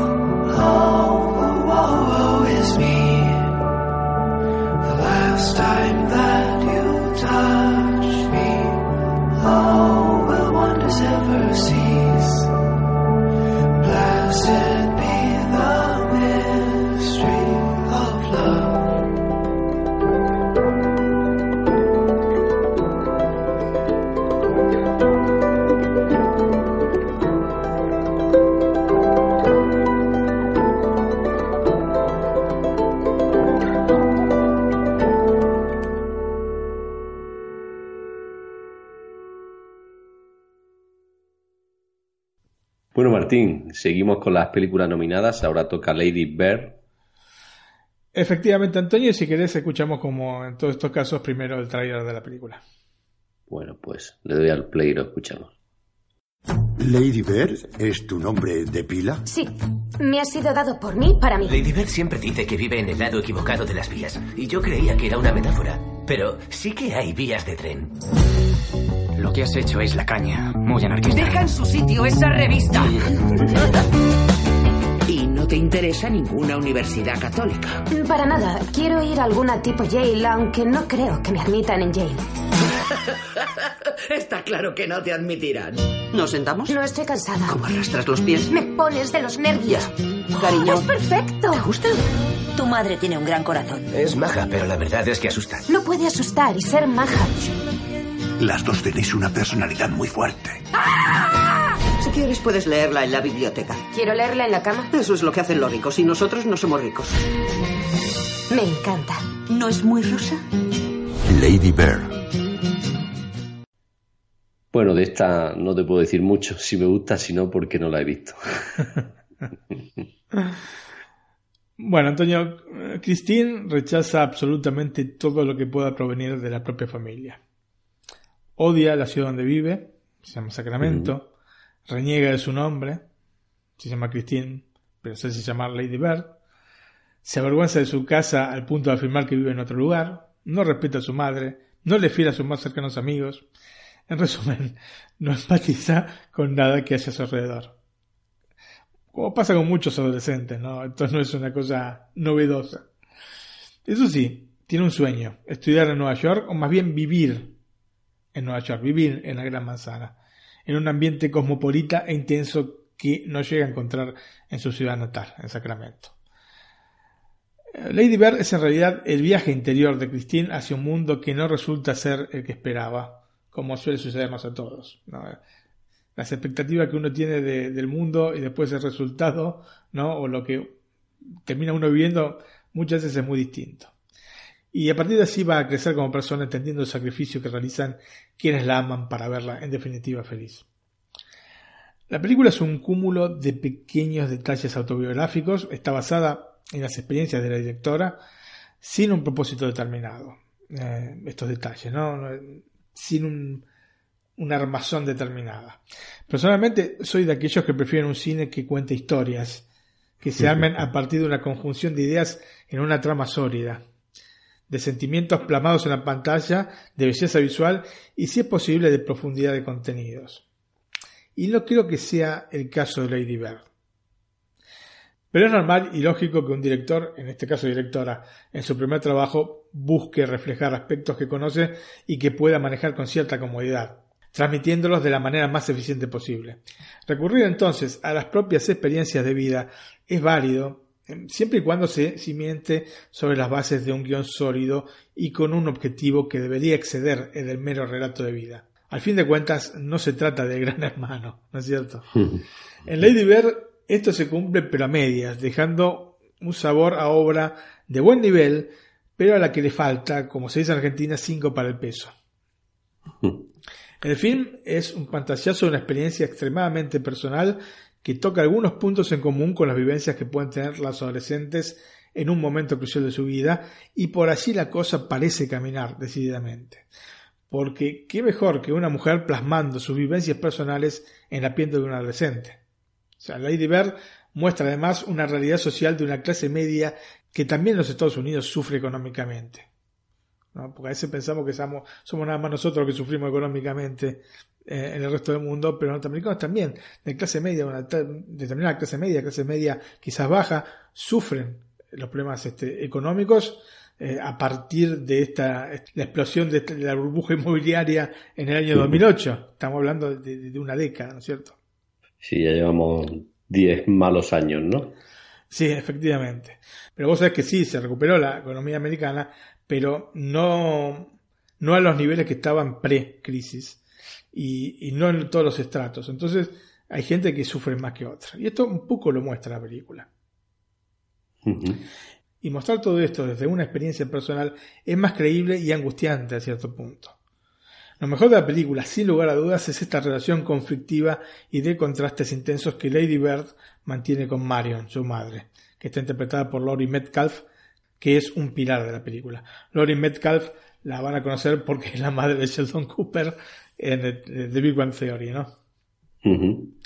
Y trabaja muy bien, muy bien. Yo creo que es lo mejor de la película. A pesar de estas cosas positivas que te comenté, Antonio, la película no llega a describir de manera visceral los sentimientos de los personajes en la pantalla. Las emociones entonces quedan algo desdibujadas, a no ser por un leve sentimiento de melancolía que digamos que impregna toda la obra y que en definitiva hace que la trama discurra con un ritmo que se antoja anodino. En resumen, es una buena primera película para una directora que tiene cosas para contar seguramente y me gustaría que lo hiciese. Ahora, la candidatura al Oscar para la película me parece un poco excesiva. Ni que hablar para la dirección de Greta Gerwig, especialmente por los seguramente dos directores que se quedan afuera, ¿no? Entonces, pasa más que nada por ahí la crítica. La película me gustó, me parece que es una película eh, que para ser una ópera prima está más que bien, pero está un poco inflada por todo este movimiento pro hagamos una candidata este, a directora mujer. Sin contentar a todos, ¿no? Exactamente. Yo he visto películas de, mujeres, muchas películas de mujeres muy buenas que no han sido candidatas y nadie eh, puso el grito en el cielo. Esta no es tan buena, pero le llegó en el momento justo. Entonces, no es una película de atención, no es una película, no es la directora, no es como para descartar que gane el premio este, Oscar a mejor dirección. Atención y sería a todas luces injusto. Pero bueno, entonces es arena de otro saco. Pasamos a los datos técnicos. Lady Bird fue estrenada luego de un largo recorrido por diversos festivales, realmente larguísimo, el primero de diciembre de 2017 en los Estados Unidos, el 15 de febrero de 2018 en Uruguay, el 16 de febrero eh, en México, el 23 en España y el primero de marzo en Argentina. El formato de pantalla es 1.85.1, el sonido Dolby Digital, tiene una duración de 94 minutos y sus protagonistas son Saoirse Ronan como Lady Bear McPherson, Laurie Metcalf como Marion McPherson, Tracy Letts como Larry McPherson, Timothy Chalamet, el mismo de Colby Name, como Kyle Shaibal. Ya algunos este, que mencioné estaban en dos películas, eh, no sé si lo notaron. Lucas Edge como Danny O'Neill, eh, Vinnie Feldstein como Julie Stephens y está escrita y dirigida, otra vez escrita y dirigida por la misma persona, en este caso Greta Gerwig. Muy bien, Martín, pues otra de las películas, yo no, puedo hacer ninguna crítica, ni buena ni mala, pero bueno. La película, la película me lo que me has dicho y eh, pasa como igual que la de Déjame salir, ¿no? Hay, seguramente debe de haber mejores, ¿no?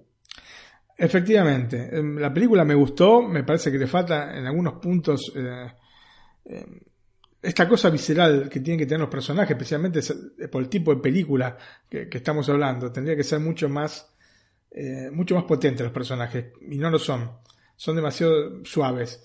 Entonces, eso le hace perder un montón de puntos a la película. Igualmente me parece que hay un montón de potencial que tiene esta directora y que esperemos que en sucesivas producciones los pueda mostrar. Esto es muy autobiográfico, yo lo entiendo, eh, muchos este, directores empiezan de esta manera porque es más fácil contar las cosas cotidianas que ir sobre guiones un poco más elaborados. Pero, eh, te repito, eh, la cuestión política este año hace que tenga estas nominaciones. Bueno, Martín, la siguiente película es El hilo invisible. Phantom Thread, sí, Antonio. Muy buena película. ¿eh? ¿Te gustó? Me gustó mucho, me gustó mucho. Bueno, como ya te digo, las películas nominadas al Oscar generalmente me gustan, más allá de que considere que tenga que ser o no nominada, no es que nunca nominan eh, películas malas. ¿Se entiende? Eh, lo que pasa es que algunas veces la diferencia con películas de otros años son bastante, bastante llamativas. Cuando me refiero, cuando te pregunto que si te gustó, me refiero a que si te gustó que la incluyeran. Ah, bueno, sí, sí, sí. Está, claramente, sí, sí, sí. Está ambientada en los años 50 del siglo XX también, ¿no? Muy. Está ahí. el mediado, mediado del siglo XX, eh, una temática recurrente para estas nominaciones, ¿no? De los Oscars del 2018, me refiero. Efectivamente, sí, tienes razón. Tienes razón, sí, sí, sí, sí. Bueno, si quieres escuchamos el tráiler de la película. Bueno, pues escuchamos el tráiler y después mm, te escucho a ti.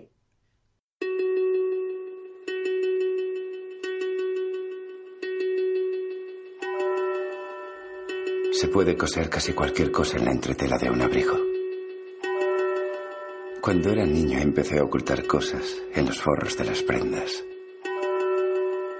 Cosas que solo yo sabía que estaban ahí. Secretos. Buenos días. ¿Te gustaría cenar conmigo? Sí. Tengo la sensación de que llevaba mucho tiempo buscándote. Estás preciosa. Preciosa. Hay cosas que deseo hacer y no puedo hacerlas sin ti. Reynolds ha hecho realidad mis sueños y a cambio yo le he dado lo que él más desea. Todo mi ser.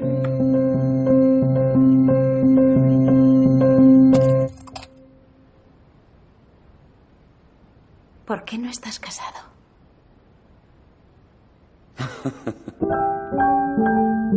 Su llegada lo ha cambiado todo. Esta noche apenas te ha mirado, ¿no? Permíteme advertirte de algo. Mi hermano cree que está maldito y que el amor le rehuye. No me gusta la tela. Quizá algún día tu gusto cambie. Quizá me guste mi propio gusto. Lo suficiente para meterte en problemas. Quizá es lo que busco. Basta. En esta casa hay un aire de muerte silenciosa. No estás maldito, la gente te quiere. Deja ya este juego. ¿Qué juego? ¿En qué consiste exactamente mi juego? Todas tus normas, la ropa, el dinero y todo es un juego. Ha sido una trampa. Para. Has venido a arruinarme la velada.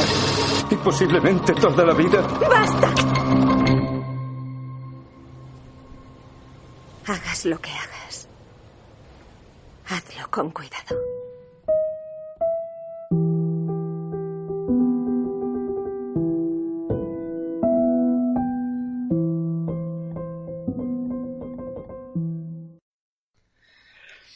Martín, ¿qué me dices de esta película? Bueno, Antonio, tenemos a Reynolds Woodcock, que es un gigante de la moda británica de los años 50, interpretado por Daniel Day-Lewis. En realidad, el diseñador que vemos en la película es la suma de distintos personajes vinculados con la alta costura de la época, porque no existió ningún Reynolds Woodcock, ¿no es cierto? este Reynolds Woodcock es inventado. Te digo, es esta conjunción de personajes. Y este rol, según Daniel Day-Lewis, es el último que va a hacer antes de retirarse. O sea, es el último papel de Daniel Day-Lewis antes de, dejar el cine y dejar en realidad las tablas en general. veremos si es así, porque ya he oído tantas de estas. Tantas veces eso, ¿no? Anthony Hopkins se retiró una cantidad de veces, este muchacho. Tantas veces. Así que veremos. Yo creo que generalmente son más que nada años sabáticos que se toman y después vuelven porque son pasiones, ¿no es cierto? O sea, no lo hacen para obtener la plata para jubilarse, desde ya, sino que lo hacen a determinado punto por la pasión por esto. Así que confío en que vuelva porque es un grandísimo actor. Eh, Woodcock, volviendo a la película, es un personaje que ha vivido una vida de niño con sentido y ha generado a su alrededor un séquito de personas que elevan su enorme ego, comenzando por su hermana Cyril, que en primera instancia se lo permite. ¿no? su suceso se basa en un mundo metódico, sin grandes distracciones que puedan influir en esta eh, burbuja creativa que ha generado. Woodcock está en una constante búsqueda de la musa que lo inspire y sus parejas van rotando conforme el hastío se apodera de su espíritu narcisista. Ya va teniendo distintas musas, que las tiene como novias, y después se aburrió y la semana la fleta. Reynolds eh, posará los ojos en Alma, que es una camarera que trabaja en un hotel, con quien comenzará una relación en la cual la carga erótica parece solo estar de la parte de ella. La única que quiere algún tipo de contacto en un momento parece que va a ser ella solamente. La relación se irá intensificando mientras más trabajan creador y musa. Y el problema se va a presentar cuando ella buscará más espacio en la vida y el trabajo del diseñador. Y una de las cosas más interesantes que tiene la película es esta profunda mutación que sufre Woodcock desde una especie de tirano caprichoso hasta la sumisión total, al menos por momentos. Es un film de aristas interesantes, muy interesantes y ritmo pausado. Seguramente es aconsejable más de una visión para descubrir todas sus capas y porque decididamente hay una serie de detalles que se pueden apreciar mejor a partir de la comprensión de la obra en su totalidad para luego extraer parte por parte lo mejor de ella. Esto muchas veces pasa y me ha pasado de eh, ver una película entera primero y después eh, verla una segunda este, oportunidad y ya ir a cosas particulares. O sea, ver la película entera desde ya, pero prestar más atención a determinados detalles, ¿no es cierto? Y es genial que haya este tipo de películas, porque te hace apreciar más la película y encontrar siempre cosas nuevas en la película. La película tiene una visión distinta del concepto de amor que, como su propia esencia, se esconde en los mensajes que el mismo Reynolds mete en los dobladillos de sus creaciones, donde quien somete o quien es sometido van cambiando sus roles constantemente. Woodcock encuentra el contrapunto perfecto en Alma, aunque en realidad no era lo que estaba buscando. Él buscaba nada más la musa, ¿no es cierto? Había hecho toda una vida este, muy metódica, porque era muy estructurado, buscando la musa, una vez que se aburría, chau, buscó otra. La película nos muestra sutilmente que al fin y al cabo hay tantos tipos de amor como personas que aman. Cada uno ama de manera distinta y el secreto es encontrar la conjugación perfecta de estos estilos de amar. Un trabajo superlativo, como siempre, de Daniel Day-Lewis, es que es un actor que es una contradicción para mí, porque no me cae particularmente simpático. O sea, cuando lo veo, cuando no lo veo actuar, directamente me cae muy antipático. Pero cuando lo veo actuar, me cautiva cada vez que, está en pantalla. Daniel trabaja con su habitual sutileza cada parte de ese particular entramado psicológico de su personaje, incluyendo esta deificación absoluta de su desaparecida madre, que sirve en cierto modo para comprender la naturaleza del protagonista del film. Eh, Vicky Cripps eh, y su alma no le van a la saga y también nos proporciona una cantidad de niveles en su personaje que en un inicio parecía que no estaban allí. Sinceramente parecía un papel mucho más eh, flaco de lo que después este, resultó ser, que es un papel con mucho espesor. A partir de una actitud retraída y hasta permisiva respecto a Woodcock, vira completamente tanto su interpretación como su personaje. Así que muy bien Vicky Cripps, me encantó cómo trabajó en esta película. Paul Thomas Anderson es un director que siempre convence y nos obliga a repasar sus películas con el interés de encontrar nuevos enfoques, nuevas perspectivas, este, cambiando tal vez el concepto de lo que hemos visto, es lo que te acabo de decir, ¿no?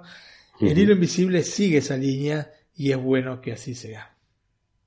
Una película que realmente merece absolutamente la nominación.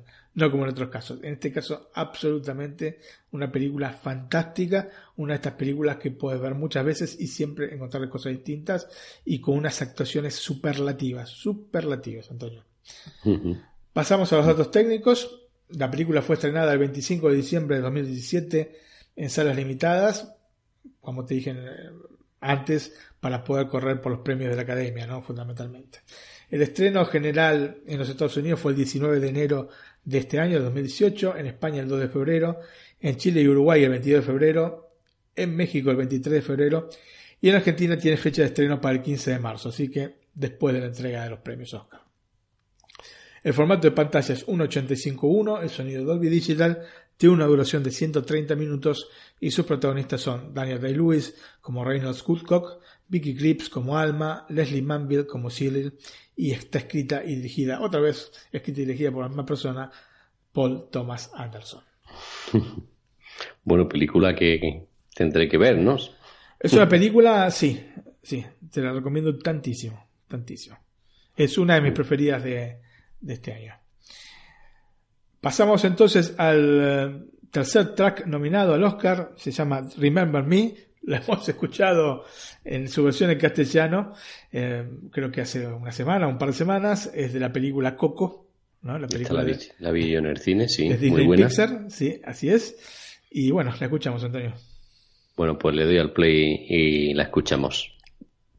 Remember me, though I have to say goodbye. Remember me, don't let it make you cry. For even if I'm far away, I hold you in my heart. I sing a secret song to you each night we are apart. Remember me, though I have to travel far. Remember me, each time you hear a sad guitar.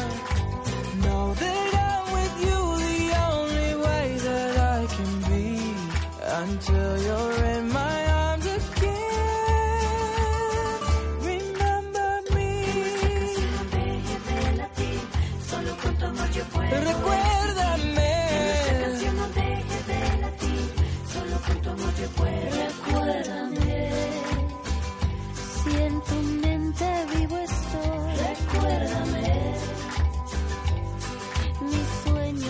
te doy. Te llevo en mi corazón y te acompañaré. Unidos en nuestra canción, contigo ahí estaré.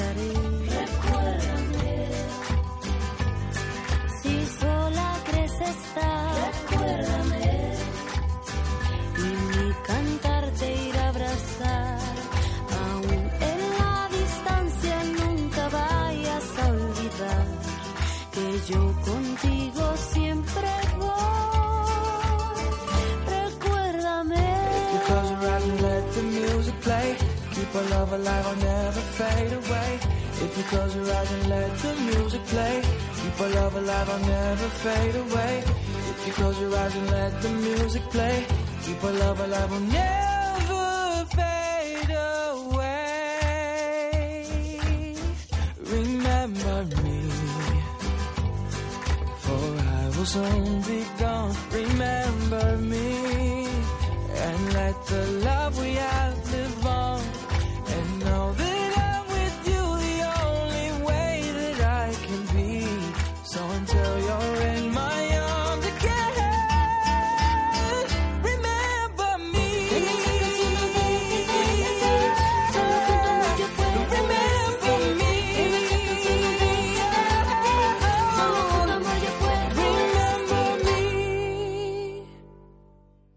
Bueno, película que yo creo que va a ganar, ¿no? En animación, ¿no?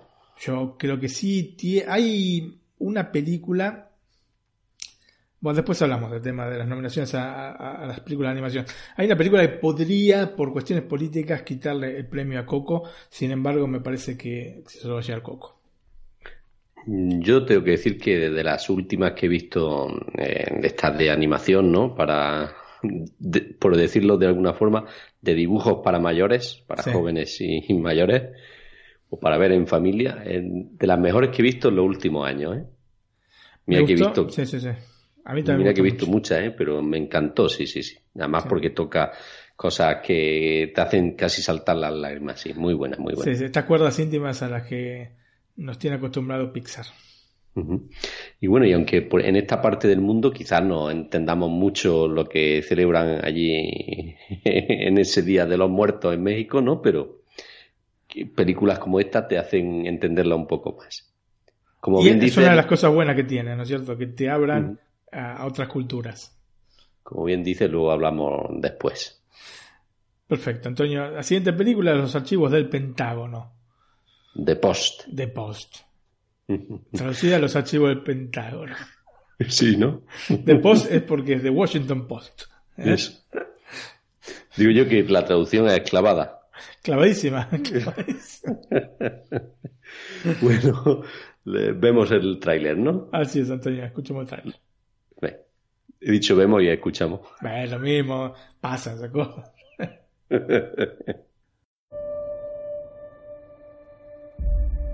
¿Puedo hacerte una pregunta hipotética? Cielos, no me gustan las preguntas hipotéticas. No creo que te vaya a gustar la que no lo es. ¿Tienes los papeles? Aún no. Es un fallo de seguridad demoledor. ¿Lo ha filtrado el Pentágono? Archivos de máximo secreto de la guerra. El Times tiene 7.000 páginas en las que se detalla cómo la Casa Blanca ha mentido sobre la guerra de Vietnam durante 30 años. ¿Cómo han mentido? Esa época tiene que quedar atrás. Kay, les preocupa que haya una mujer al frente del periódico. Que no sea capaz de tomar decisiones difíciles. Gracias, Arthur, por su franqueza. A trabajar. Encontrad esos papeles. Estamos hablando de revelar años de secretos gubernamentales. ¿Eso es legal? ¿Cómo te crees que nos ganamos la vida, chaval? Ven, podría tener algo importante. Debe de ser una mercancía muy valiosa. Son solo secretos de Estado. Al New York Times se le ha prohibido publicar cualquier otro documento clasificado que tenga que ver con la guerra de Vietnam. Si publicas, estaremos en el Supremo la semana que viene. Lo que significa Que podríamos ir a la cárcel. Que haya tomado esta decisión. Que arriesgue su fortuna y la empresa que ha sido su vida entera. Me parece muy valiente. Si el gobierno gana, el Washington Post como tal dejará de existir. Si no les pedimos cuentas, ¿quién va a hacerlo? No podemos pedirles cuentas si no tenemos periódico. Nixon se servirá de todo el poder de la presidencia y si hay una forma de destruirlos, te aseguro que la encontrará. He venido a pedirte consejo, Bob, no permiso. No puede hacerlo. El legado de esta empresa está en juego. ¿Qué pasará si no publicamos? Perderemos. El país perderá. ¿Qué va usted a hacer, señora Graham?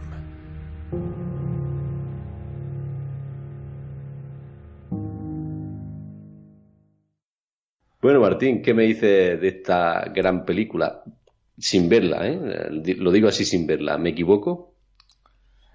No, no te equivocas para nada. Una gran película, un director que vos sabés que a mí es mi preferido, así que siempre lo miro con mayor cariño todo lo que hace Spielberg. Antonio, en el año 1976, un gran director, aunque no demasiado prolífico, llamado Alan Pakula, dirigió la que tal vez sea la mejor película relacionada con el ámbito periodístico y político. Se trata de Todos los hombres del presidente. Y la película está basada en el libro que relata la investigación que realizaron los periodistas de, o casualidad, el Washington Post, Carl Weinstein y Bob Woodward, quizás los dos periodistas más famosos norteamericanos de la historia, sobre un suceso que se había producido en el hotel donde estaba el cuartel general del Partido Demócrata para las elecciones presidenciales estadounidenses del año 1972. El nombre del caso que surgió a partir de esta investigación es el del mismo hotel, Watergate. Ahí te suena, ¿no? Sí. Y es por eso que en la actualidad cuando surge algún escándalo se agrega el gate al final de la palabra que lo distingue. Y uno dirá. ¿por qué le dicen esto? Gate. ¿Por qué gate? Y que los seguidores de Apple están muy familiarizados con ese gate. Efectivamente, tanto en todos los años hay un gate para los iPhone. Em, y bueno, viene de acá, del Watergate, que era el nombre de un hotel.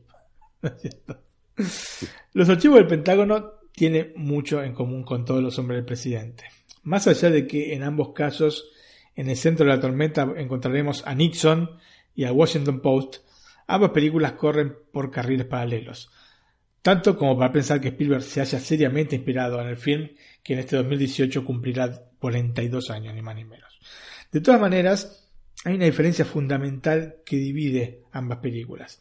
Mientras el film de Pacula se centra en el hecho periodístico, el de Spielberg lo hace en los personajes que están inmersos en el contexto de la narración y del hecho periodístico en sí. La eh, película Todos los hombres presidente es más un relato de lo que pasó y la película Los activos del Pentágono es más se centra más en las personas, ¿no? especialmente en Catherine Graham, este personaje que hizo Meryl Streep. Entonces, eh, corría este año 1971, la que te menciono, Catherine Graham, es la primera mujer que guía el Washington Post, un lugar y un momento históricos en el que los hombres tenían el control total. Y hay un dato particular, ¿cómo es que llega Catherine Graham a dirigir el Washington Post? Quien estaba, eh, digamos, dirigiendo el Washington Post era el marido. Al morir el marido, ella quedó a cargo del diario. Esto lógicamente le provocó dentro del mismo este diario problemas porque no la consideraban apta para ese rol, ¿no es cierto? Consideran que tenían que cederlo a otra persona o actuar de otra manera ella una de las primeras cosas que hizo fue este, contratar a otro de los personajes que vemos en la película, se llama Brent Bradley, que interpreta a Tom Hanks, que eh, se había convertido en un testarudo director de el Washington Post. Eh, y a pesar de esta diferencia de pensamientos entre ambos, porque había, tenían diferentes este, pensamientos, ella era una conservadora del Partido Republicano y él era un convencido demócrata, inclusive había sido amigo de Kennedy, los va a unir en este camino el deseo de que la verdad sea conocida. ¿no? La verdad relativa a la guerra de Vietnam, a unos documentos que ven la luz, unos este, Wikileaks de la época sobre la guerra de Vietnam. Así que, mm, aunque ella no es periodista y él sí, sí une sus caminos como para poder llegar a la verdad, cueste lo que les cueste. Spielberg explora entonces el dilema moral de los personajes, en especial de Catherine eh, Graham, a partir de su relación de profunda amistad con uno de los protagonistas de estos archivos, que pueden salir a la luz marcando la posición del gobierno norteamericano. No solo la de Nixon, atención, cabe aclarar esto porque no es solo la posición de Nixon con respecto a Vietnam, sino de todos los gobiernos que lo antecedieron respecto a esta guerra. Pero también Bradley, tiene este, su dilema moral porque en cierto punto su actitud, que es comprensible pero es intransigente también, pone en jaque eh, al mismo medio donde trabaja. Me pareció maravilloso, eh, Antonio, cómo la cámara de Spielberg se mueve entre los personajes, dándole a cada toma una dinamicidad inesperada. Es un movimiento, es que se me pone a piel de gallina de pensarlo, un movimiento exquisito que es fundamental en una película donde, por lógica, deben prevalecer los diálogos. La conjunción de este dinamismo y de los diálogos punzantes genera una obra de absoluto nivel. A partir de la atmósfera de, las reacciones de un tiempo, ¿no? con el constante golpeteo de las teclas de la máquina de escribir y el incesante sonar de los teléfonos, Spielberg nos plantea un par de críticas sociales importantes a partir de un guion que cuando él mismo lo leyó le pareció que podía reflejar tanto 1971 como tristemente 2017. ¿no? ¿Y cuáles son estas críticas? Una es una crítica al gobierno estadounidense, a un gobierno como el de Trump, que ataca a los medios si no se siente tratado bien, ¿no? Censura. Acá también se plantea la cuestión de la censura por parte del gobierno. La otra crítica que hace es a una sociedad que en Estados Unidos también representa a Trump, que es en esencia misógina aún hoy, como si no hubiese habido una evolución palpable en los 46 años que separan los hechos de los archivos del Pentágono con la actualidad. Así que es una película de época, pero es una película actual, es una película filmada como los dioses.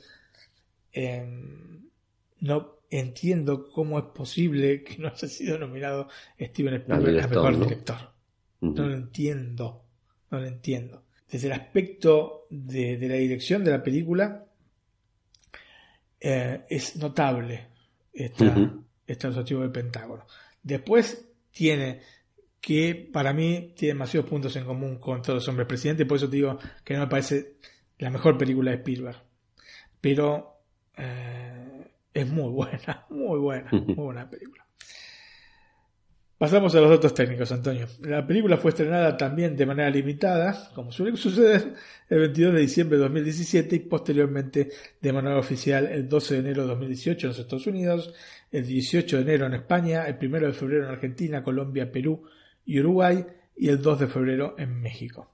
El formato de pantalla es 1.85.1, el sonido Dolby, el sonido Dolby Digital 7.1, tiene una duración de 116 minutos y sus protagonistas son Meryl Streep como Catherine Graham, Tom Hanks como Brent Bradley, Bob Odenkirk como Ben Kaddikian y Sarah Paulson como Tony Bradley, entre otros. Está escrita por Liz Hanna y Josh Singer y dirigida por Steven Spielberg.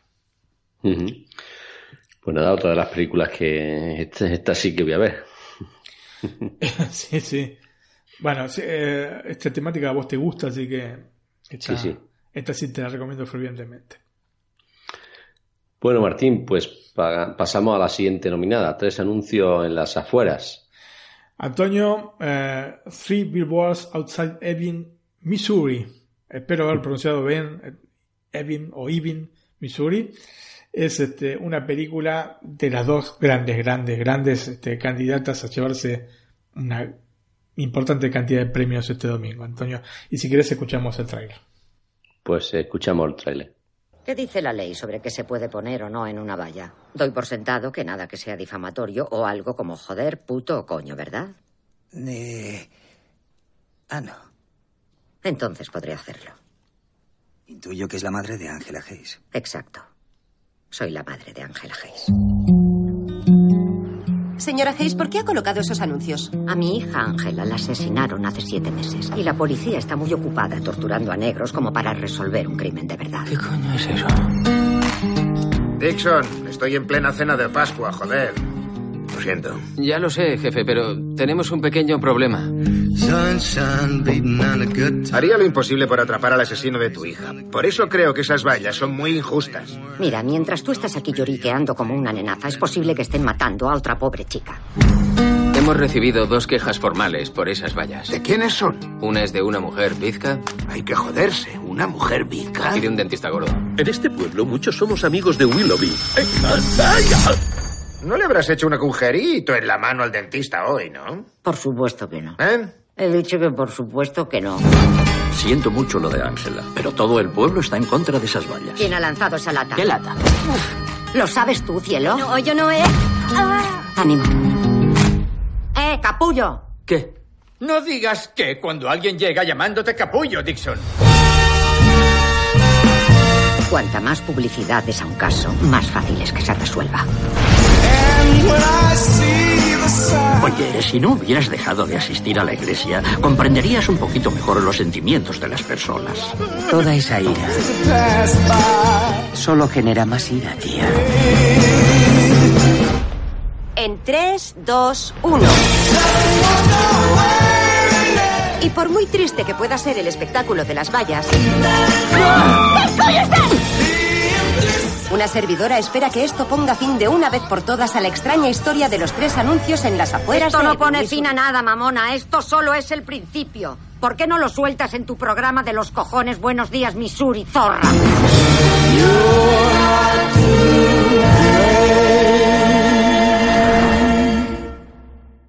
Bueno, Martín, esta película no la he visto entera. Sí que he visto 40 mm, minutos, no me ha dado tiempo a más. Más que nada porque sabes que son con subtítulos y a mí aún me cuesta un poquito seguir el hilo así a las películas. Pero bueno, sí, empieza, empieza esos 30 minutos que he visto, me gustan bastante. Está muy bien, es una película excelente, Antonio. Vivimos un tiempo de convulsión social. Como ya dijimos, muchas de las nominadas de este año nos lo muestran y nos dicen que más que nunca la clave de ciertas elecciones pasa principalmente por lo político por sobre lo artístico. Aunque sean aspectos que en un principio se pueden dar la mano, es claro que los nominados lo son prescindiendo de su valor artístico. Y con esto no quiero decir que no lo tengan este valor, sino que tal vez en algunos casos y en otras circunstancias son películas que hubiesen sido olvidadas por la academia. Tres anuncios en las afueras no hubiese sido olvidada.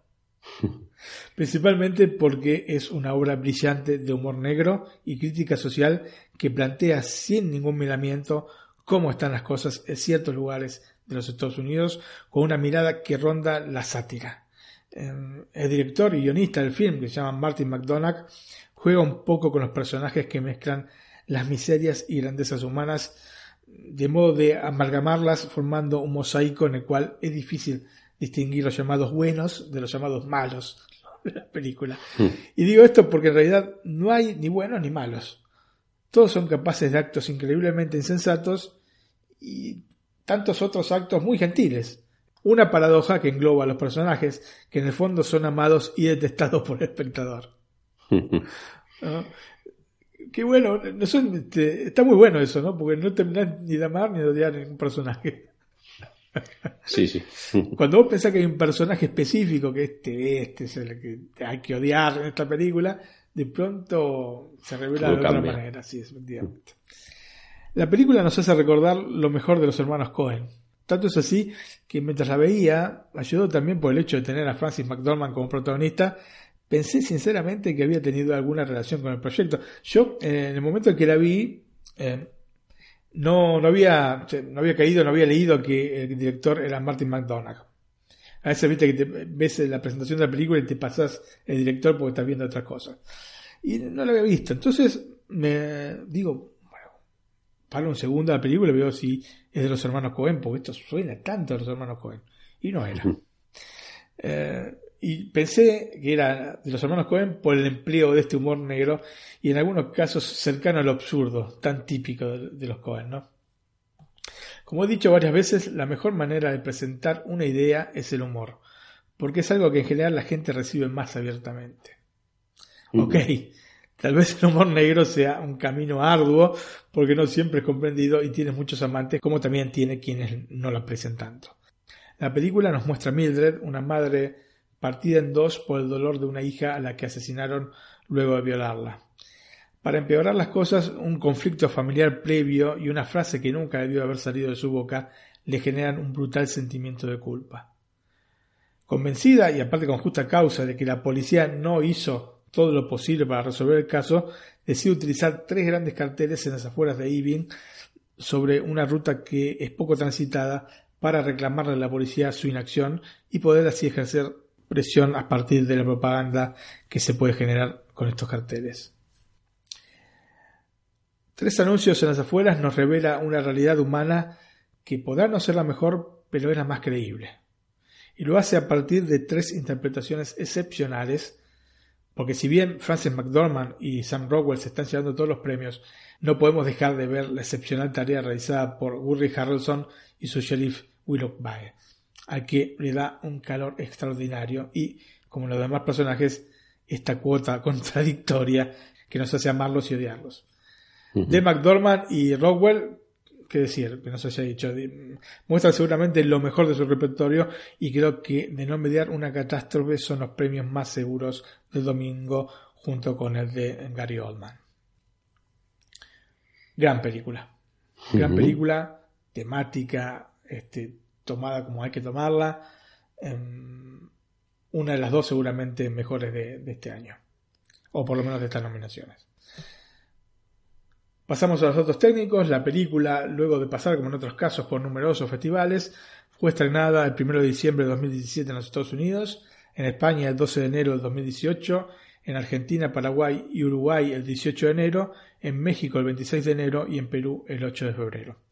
El formato de pantalla es 2.35.1, el sonido Dolby Digital, tiene una duración de 115 minutos y sus protagonistas son Francis McDormand como Mildred, Sam Rockwell como Dixon, Woody Harrelson como el sheriff Willoughby, Peter Dinklage como James, Sean Hawkes como Charlie y Lucas Edge como Robbie.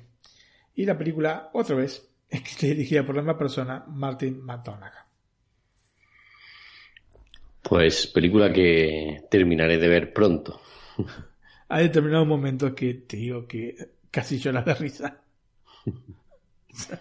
Está muy bien hecho. Está muy Sí, bien, sí, sí. muy bien armada la película. Sinceramente está muy bien armada porque eh, te hace esa mezcla justa entre eh, em, humor negro y, y drama. Está muy, muy, muy bien. Pasamos entonces al cuarto track nominado al Oscar, es Stand Up for Something de la película Marshall. Pues los escuchamos y luego hablamos de la siguiente película. Perfecto.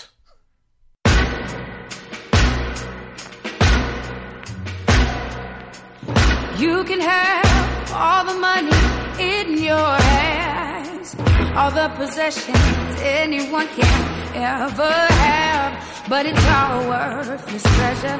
True worth is only measured not by what you got, but what you got in your heart. You can have, you can have everything.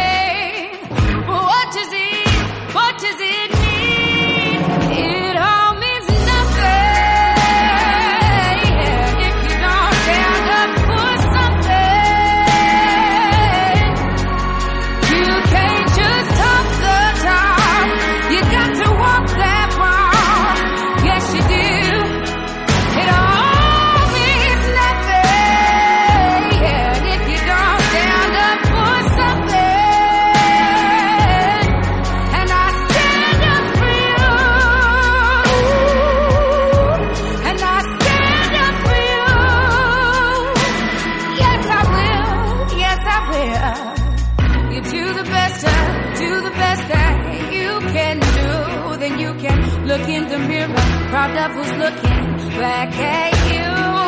Define the life you're living, not by what you take, but what you're giving. And if you bet on love, there's no way you'll ever lose.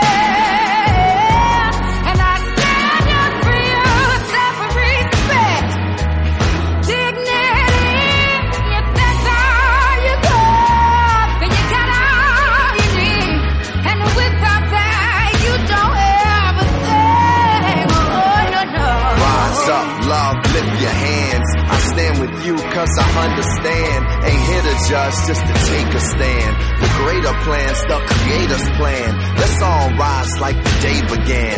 Reach out and touch with the Savior's hand. On rock we stand like his native land. Let the ways of love be the ways of man.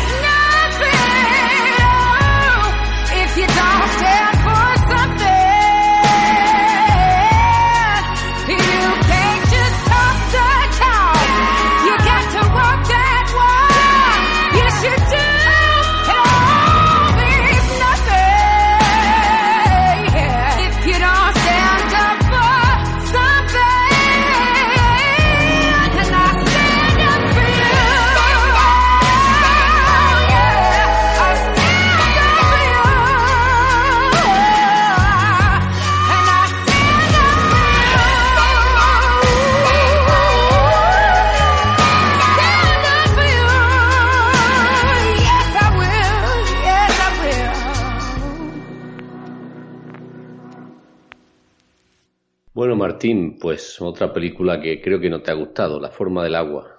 Para nada, Antonio, me parece una basofia. Es más, no voy a decir nada de esto. Qué buena película que es. Qué buena Sí, película es. buena película. A mí me gusta. A mí No me gusta, de No pregunta. tanto como a ti, no tanto como a ti, pero me gusta. Bueno, muy bien. Si quieres escuchamos primero el tráiler y después hablamos. Vale. Si les hablara de ella, de la princesa sin voz, ¿qué les diría?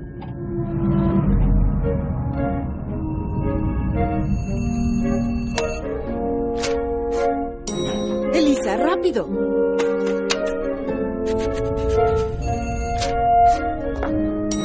Elisa, vamos, vamos.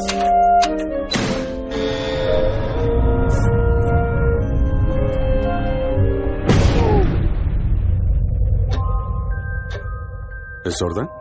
Muda, señor. Puede oírlo. Limpias el laboratorio y te sales.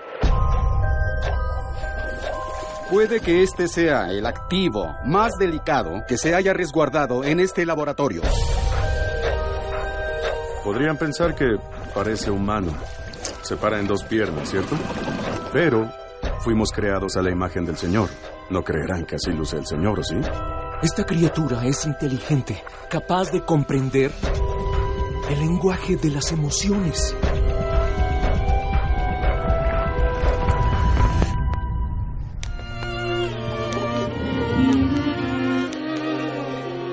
Cuando él me mira, no sabe que estoy incompleta. Me mira tal cual soy.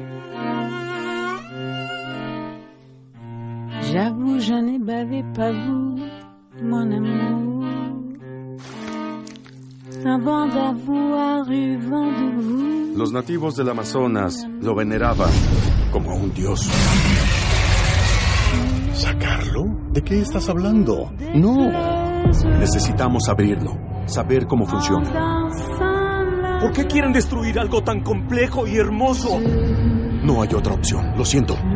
No lo hagas, Elisa. ¿Qué está diciendo? No lo hagas. Ni siquiera es humano.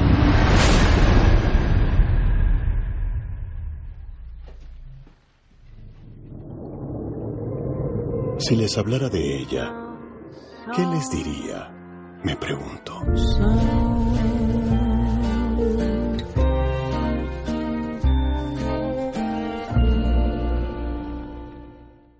Bueno, Martín, a ti sé que esta película te ha encantado, ¿no? Sí, sí, sí. Decididamente es la que más me gustó. Ya lo, lo he dicho desde el principio. Es mi, mi preferida. ¿Tu favorita? No. Eh, mi favorita para ganar. En... No, ¿te gustaría que ganara? Sí. Sí, sí, absolutamente. Absolutamente. Sí, sí, sí, sí, sí. sí. Ahora eh, va a estar difícil, ¿eh?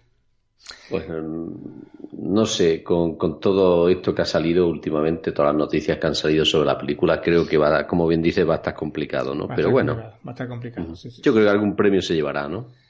Esperemos, esperemos. Yo creo que tendría que ganar la mejor película, pero bueno, la veo bastante, bastante difícil.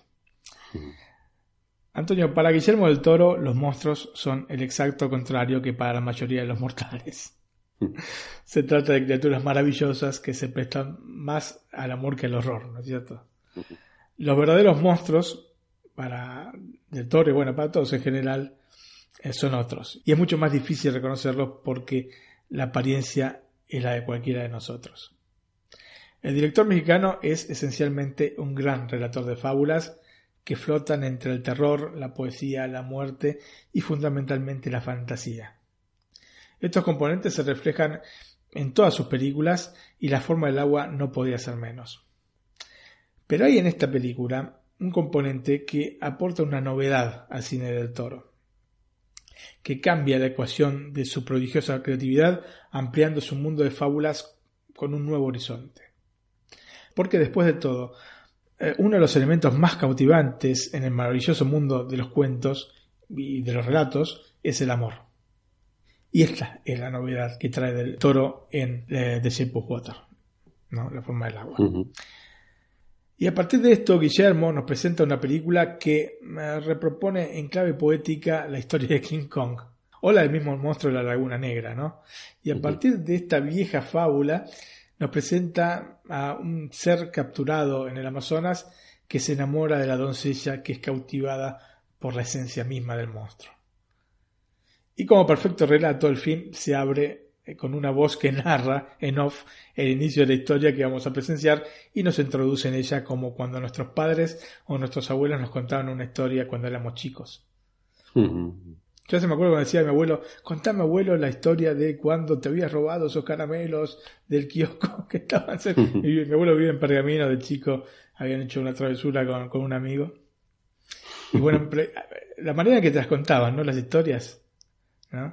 Sí, sí, sí. Eh, hacía que uno se quedara con los ojos abiertos, fascinados con ese cuento que habíamos oído muchísimas veces, pero que siempre era como la primera vez. Y esa, bueno, una historia de vida, pero también están los cuentos eh, las fábulas que te podía contar este, tu vieja o que te, te contaban tus mismos abuelos, ¿no es cierto? Como bien has dicho, una historia de una mujer y de un monstruo, ¿no? Que tanto hemos visto en el cine, ¿no? Efectivamente, bueno, sí, es así. Eh, tomada siempre a lo eh, del toro. Entre, entre comillas, ¿no? Antonio, para lograr la abstracción de nuestra cotidianidad, del Toro nos traslada a los años 60, en medio de la Guerra Fría y específicamente a Baltimore, donde nos vamos a encontrar con Elisa Espósito. No sé por qué dicen Esposito, ¿no? Veo que no lleva acento, en la O no lleva tilde, pero a mí me suena más Espósito, no sé. Pues, eh, en España se dice así, ¿no? en Estados Unidos es con S y aquí en España es con X. Sí, y en, en España lleva acento. Eso sí. Y esta no. Y bueno, en la película le dicen Esposito. Pero no sé, a mí me, suena mejor Espósito. La llamaremos así. Una mujer muda, ¿no? Elisa, que trabaja limpiando en una base militar donde se desarrollan experimentos secretos que tienen como propósito estar un paso delante de los soviéticos. Elisa en realidad es muda aparentemente por un incidente de niña que le dañó el cuello y las cuerdas vocales, pero no es sorda, y esto le permite adorar los números musicales de la Hollywood de los años 50 que disfruta en la televisión junto a su amigo y coinquilino Shields. La otra pieza fundamental en la vida de Lisa es su compañera de trabajo Zelda, que es una mujer que tiene una gracia natural para hablar. Y aparte habla hasta por los codos. La mujer. Eso. La vida repetitiva de Lisa va a cambiar cuando a, la base militar llega una criatura capturada en el río Amazonas por Richard Strickland, que es un hombre duro, una, una especie de sobredosis de ego, y casi de inmediato entre este monstruo acuático y Lisa se genera una relación que se irá desarrollando con el correr del tiempo. Pero Strickland tiene otros planes para el monstruo y Elisa deberá tomar cartas en el asunto y para esto contará con la ayuda de sus amigos y con una inesperada mano del Dr. Hofstetter. A los mundos de fábulas que Del Toro ha generado con los años se agregan elementos que completan sus obras, principalmente desde el lado estético.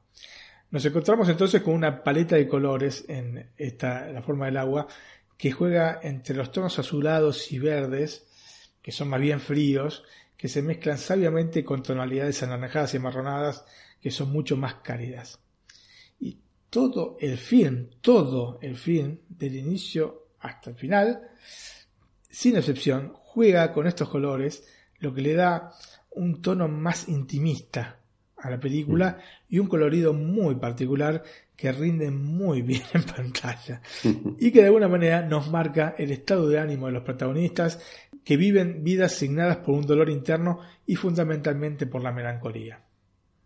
Cada uno a su manera sufre por el hecho de no poder ser feliz. Shields por un amor que no es correspondido. Zelda con un matrimonio roto.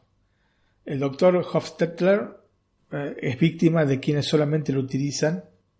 Y Elisa que se siente incompleta la luz, o mejor dicho, la falta de ella, es un elemento que el director mexicano utiliza de manera muy eficiente, jugando también con las mismas características del monstruo, que cuando expresa sus emociones se ilumina de azul. ¿No es cierto? Son pequeños detalles que visualmente enriquecen muchísimo esta obra. Desde el punto de vista musical, que es de vital importancia dentro del film, encontraremos eh, música de Glenn Miller y su orquesta, o un clásico del año 1962 como A Summer Place, interpretado por Andy Williams. Me gustó mucho la mezcla de ritmos e idiomas que nos vamos a encontrar dentro de la película con canciones en portugués, en castellano, en francés o en inglés indistintamente. Y a esto debemos sumarle una banda sonora compuesta por el francés Alexandre Desplat, que me pareció excelente, con un tema principal que tiene detalles que recuerdan música de films de misterio mezclado con fábulas románticas. Escuchen el primer este tema de, de, la banda sonora de la película y se van a dar cuenta de esto. Eh, me encantó, me encantó realmente. sí, sí, eso de, de, las cosas que más me gustaron también de la película. La banda sonora impresionante, sí. Sí, sí, sí, así es, Antonio. Em, también el tema de la criatura, eh, ¿no? se llama The Creature, em, tiene ciertos acordes que nos recuerdan el de la música de Tiburón. si vos te pones a escucharlo, vas a ver que vas a notar similitudes. Y fusiona esto eh, a través de cuerdas que nos llevan a, también de cabeza al misterio. Así que está muy bien, muy bien todo esto. Por último, cabe mencionar el tema de Elisa, que es casi de fábula de Disney. En resumen, una banda sonora muy evocativa y muy variada que realmente me sedujo desde que la oí por primera vez. Y la he oído varias veces eh, en estos últimos días porque realmente me gustan todas sus canciones, todas sus piezas, digamos. Pero una de las cosas que más me llamó la atención es la importancia de los pequeños sonidos dentro de la película que crean un ambiente cálido y profundo a partir de tonos graves. Eh, vos te das cuenta con esta película que te encontrás en el medio de la acción a partir de estos sonidos eh, graves y con pequeños detalles que vas oyendo conforme se va desarrollando la película. Muy, muy bien hecho esto. Eh, te metes en la habitación y sentís pequeños ruiditos que te hacen estar ahí adentro. Está genial eso. El mismo monstruo tiene un trabajo enorme detrás de él también en lo que se refiere al sonido, ¿no? Ni hablemos del aspecto visual, que es otro tema. Eh, Nathan Robitaille, que en el pasado había dado voz a vampiros y otros monstruos sedientos de sangre, no, no, no eran monstruos como este, aquí tuvo que hacer algo diferente, ¿no? Crear un lenguaje eh, para, este, eh, para esta criatura, y no solo eso, también dar al personaje una serie de capas sonoras a partir del sonido de distintos animales y del mismo Guillermo del Toro.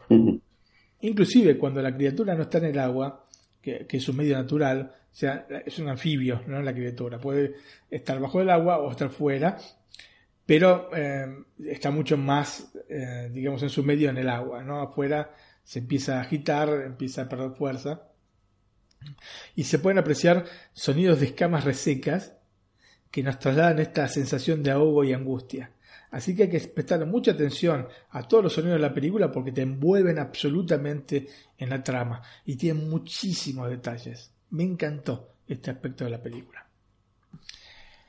Y Antonio, pasamos a la polémica. Vamos a hablar de un tema candente con la película, ¿no? La acusación de plagio por parte del hijo del escritor Paul Sindel, quien en 1969 escribió una obra de teatro llamada Let Me Hear You Whisper, que sería en eh, la traducción Déjame escuchar tu susurro. Y ese mismo año esta obra teatral fue adaptada eh, como película para la televisión, para un ciclo de, de televisión, creo que era PBS eh, norteamericana, si no me equivoco, puedo equivocarme. Pero igualmente era para televisión. No tuve la oportunidad de leer la obra porque sinceramente no la encontré en ningún lado.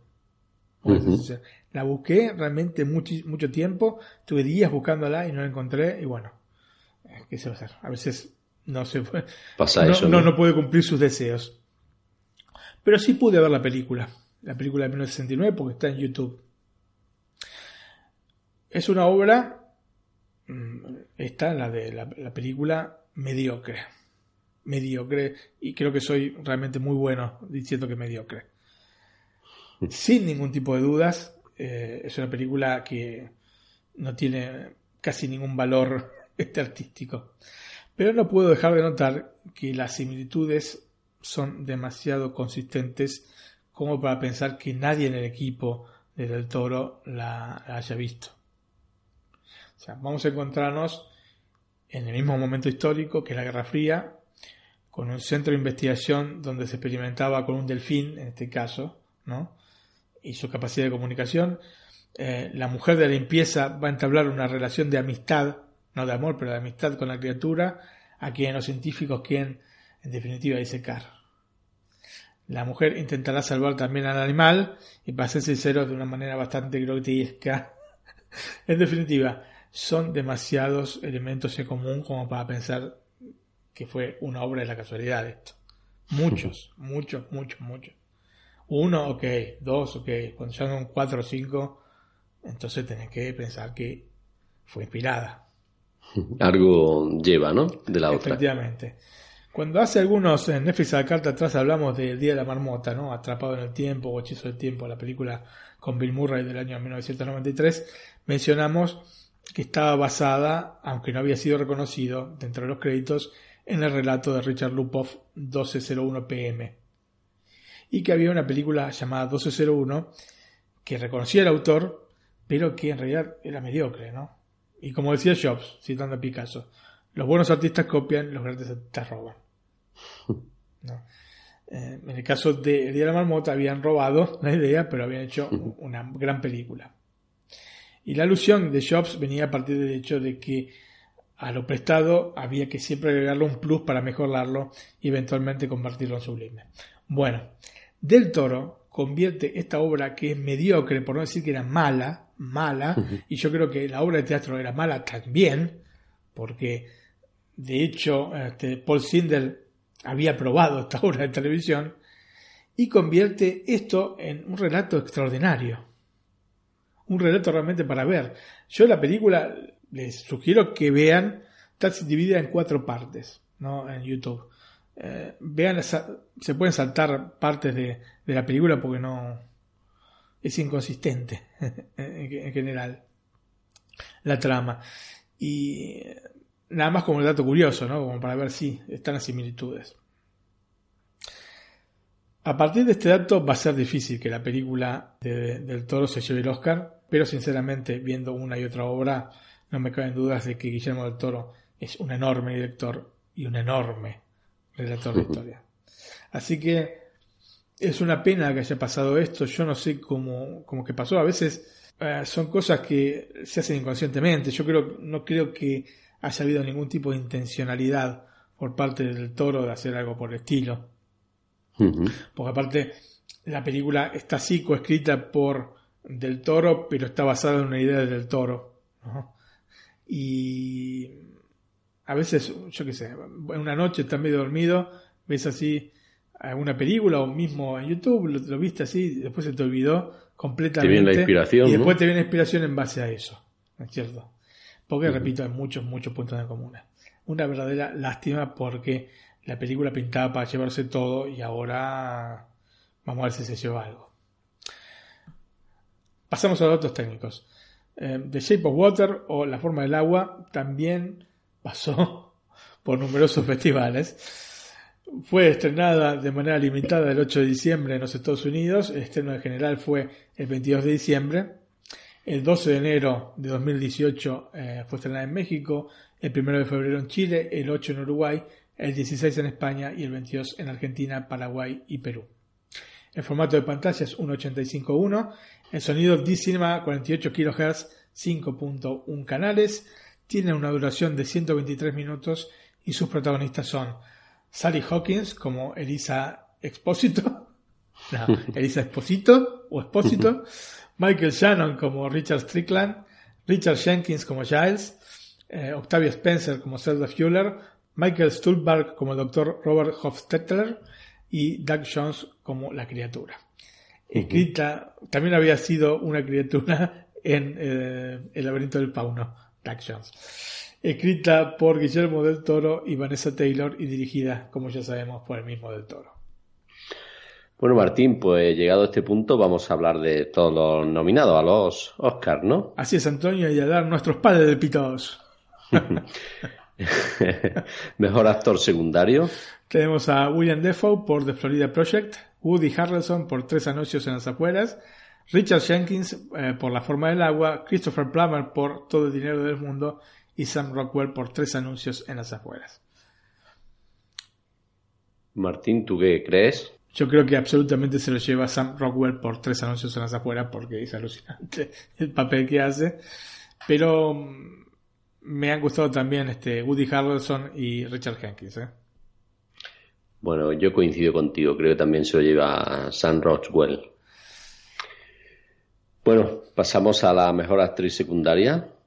Tenemos a Alison Janey por Yo Tonya, Lori Metcalf por Lady Bird, Octavia Spencer por La forma del agua, Mary J. Bridge por Mudbound, es una película que es original de Netflix y la pueden encontrar en la plataforma, Leslie Manville por El hilo invisible. Yo lo doy el mío primero en este caso, y así coincide conmigo. Me gustó mucho Octavia Spencer. Me gustó Octavia Spencer, pero creo que eh, el papel que hace Alison Janey por Joe Donia es eh, directamente alucinante y se lo va a llevar ella. Bueno, pues ya está. Es una película, una película que me sorprendió porque tenemos a Margot Robbie como candidata a mejor actriz y a Alison Janey como candidata a mejor actriz secundaria. Y entonces la, vi por este motivo, pero la verdad me gustó mucho la película, está basada en un hecho real y realmente me, gusta, me gusta como, está planteada. Bueno, pues pasamos al mejor guion adaptado. Tenemos a Call Me By Your Name, Moodband, Logan, Molly's Game y The Disaster Artist. Martín, ¿tú qué crees? A mí, de esta, la que más me gustó es The Disaster Artist. Sinceramente. Me pareció alucinante el guion. No puedo opinar de ese porque no la he visto y este no digo, me faltan algunas por ver, no puedo decir, sinceramente. Bueno, me quedo con el tuyo también. Muy bien. Sí, por dar, ya que lo dices tú, no voy, a, no voy a ser yo menos, ¿no? Ah, bueno, pues yo te digo la verdad, generalmente... Eh, no acierta. No, porque elijo las la que más me gustan y no la que probablemente ganen. Bueno, pues pasamos al mejor guion original. Tenemos a Déjame salir, Lady Bird, La forma del agua, Tres anuncios en las afueras y La gran enfermedad del amor. Tenemos que excluir La forma del agua como guion original. Sería guion adaptado. Sí, yo creo que entre Lady Bird y Tres anuncios en las afueras. No, Lady Bird yo diría que no, Tres anuncios en las afueras seguramente, sí, sí, sí. Sí, ¿no? Bueno, pues nos quedamos entonces con tres anuncios las afueras. bueno, Martín, mejor película de animación, aquí he visto tres. Tres de cinco, Antonio, y no está nada mal. Yo vi cuatro de cinco. Eh, las nominadas son Coco, The Breadwinner, Loving Vincent, Ferdinand y El bebé jefazo. De estas cinco películas hay dos que están en Netflix de Estados Unidos, que son The Breadwinner y El bebé jefazo, pero el bebé jefazo está en castellano y The Breadwinner no, está nada más con subtítulos y en inglés.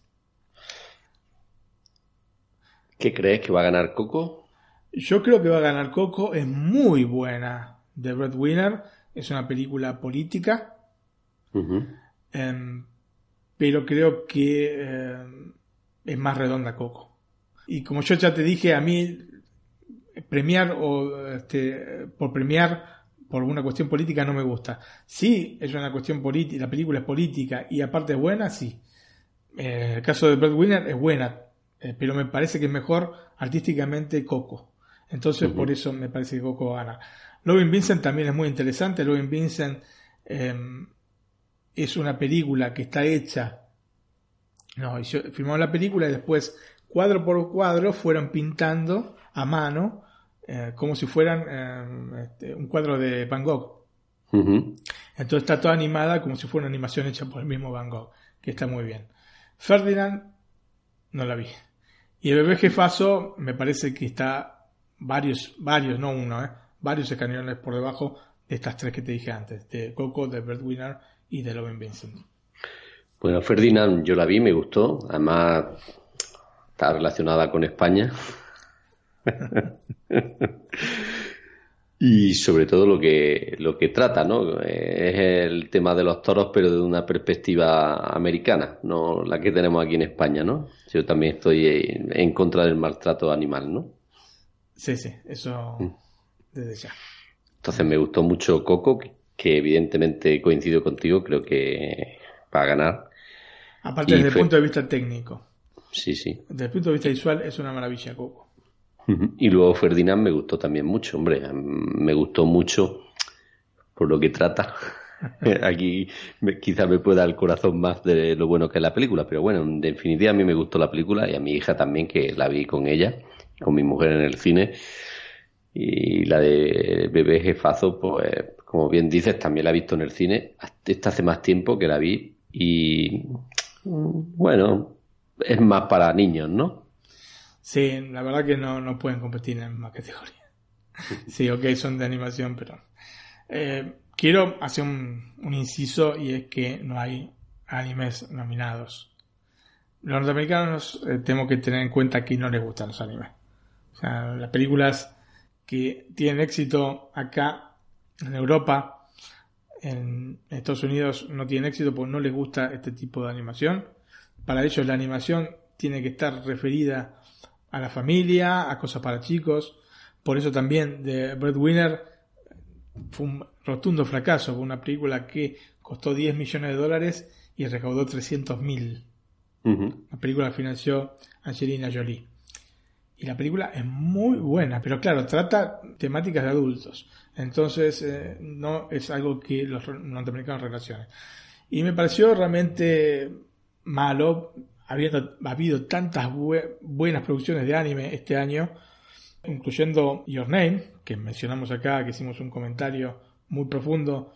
Que hemos visto la y que me encanta. sí, efectivamente. y que fue estrenada este año, el año pasado, perdón, en los Estados Unidos, o sea que podía ser tranquilamente nominada a los premios Oscar, la, digamos, ignoraron olímpicamente, como todas las películas anime. Entonces, eh, un poco esta cosa para señalar. Más allá de que igualmente quizás Coco hubiese ganado este, en esta categoría, pero mmm, como que falta, falta algo. Bueno, Martín, pues eh, dejamos la mejor película de animación que hemos coincidido, que, creemos los dos que va a ganar Coco. y vamos a, la mejor fotografía. Aquí yo he visto tres. Eh, Blade Runner, Dunkerque, La forma del agua. Y tengo que decir que Blade Runner me gusta mucho, ¿eh? Dunkerque menos, por, por eso que comenté, ¿eh? porque y aunque a lo mejor gana Dunkerque, ¿tú qué opinas?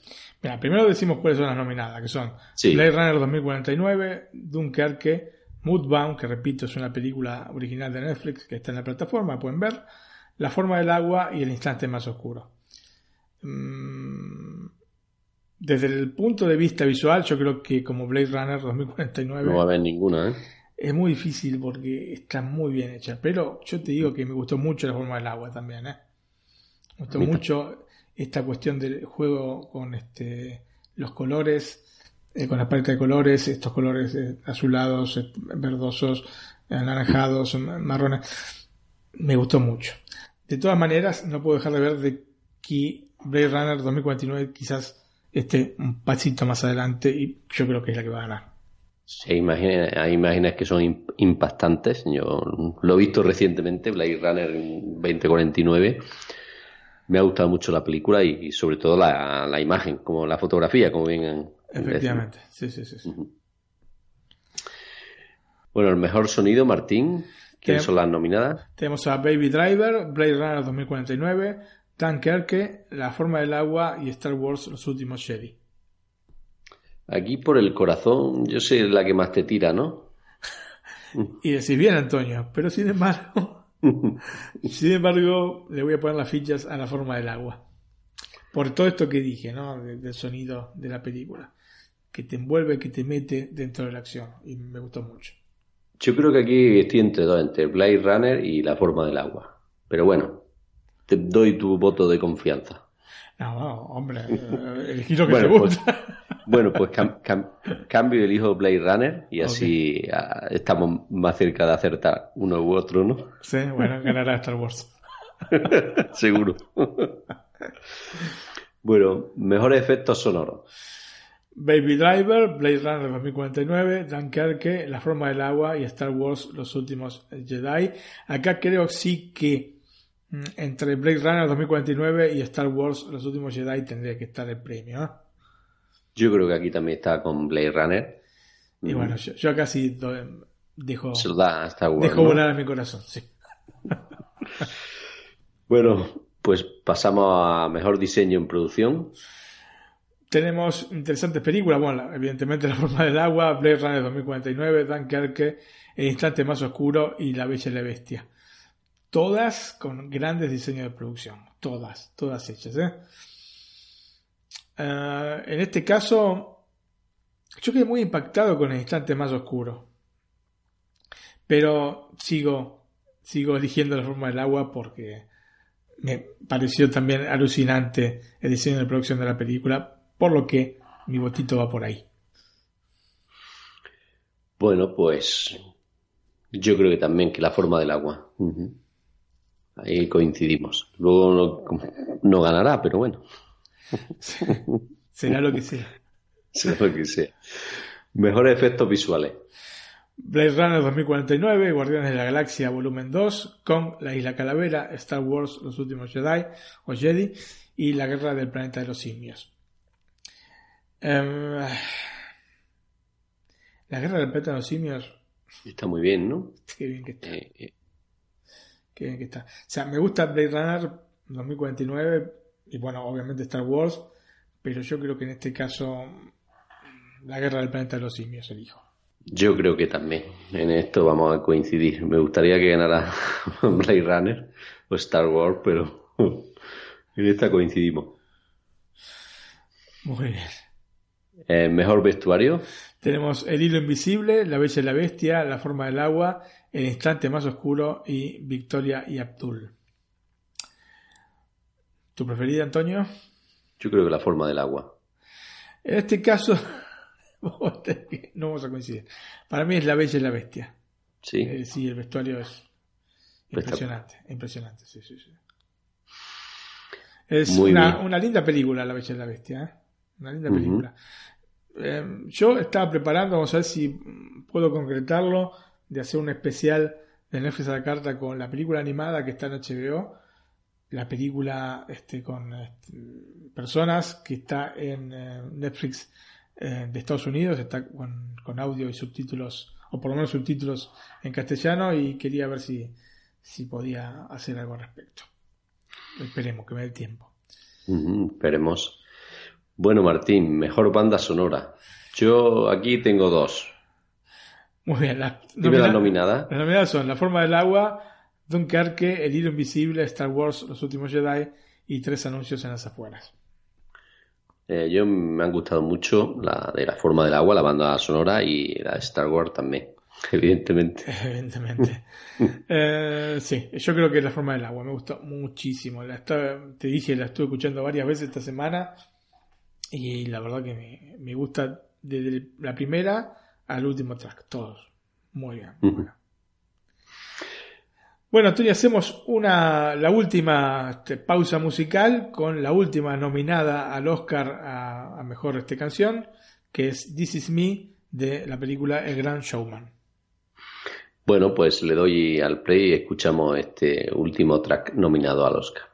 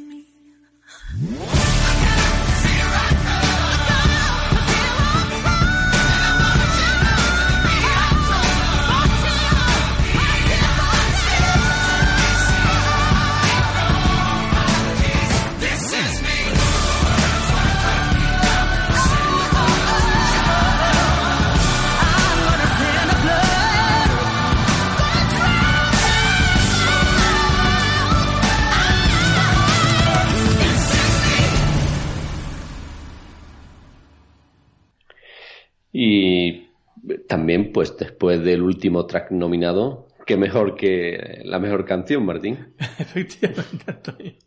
Entonces, para mejor canción, que las escucharon todas en este Netflix a la carta, tenemos Mighty River de Moodbound, Mystery of Love de Call Me By Your Name, Remember Me de Coco, Stand Up for Something de Marshall y This Is Me de eh, Grand Showman.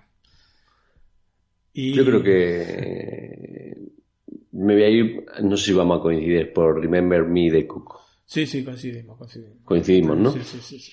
Es un hermoso tema. Tiene 500 millones de versiones distintas. Pero este está muy bien, está muy bien, la verdad. Muy bien, pues pasamos al mejor montaje. Tenemos a Baby Driver, Dunkerque, Yo Tonya, La Forma del Agua y tres anuncios en las afueras.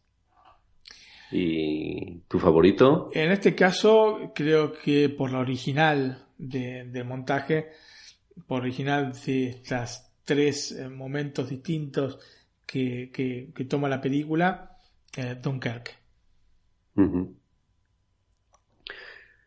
Sí, pues viéndolo de esa forma creo que sí. Eh, creo que también voy a elegir Dunkerque. Es muy particular, ¿eh? Yo no Sí, sé si finalmente es el que ganará, pero me gustó mucho el montaje que tiene esta película.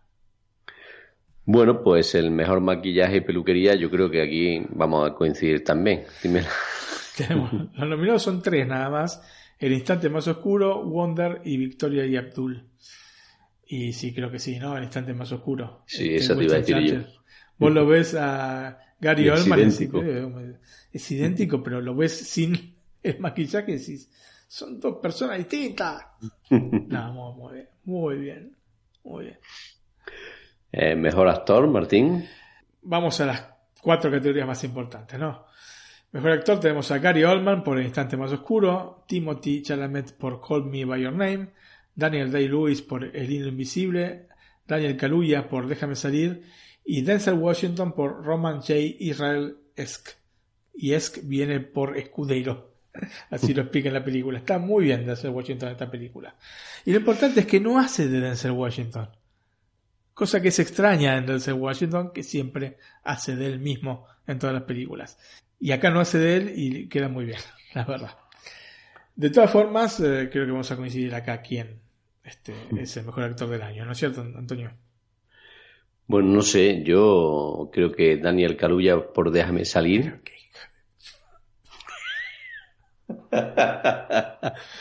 Te he dicho Ok. esa que porque sabía que no lo iba a decir. Ok. No, hombre. eh, ¿No, ya está? en- en- Oh, en oh, oh, se- Ya lo dijiste.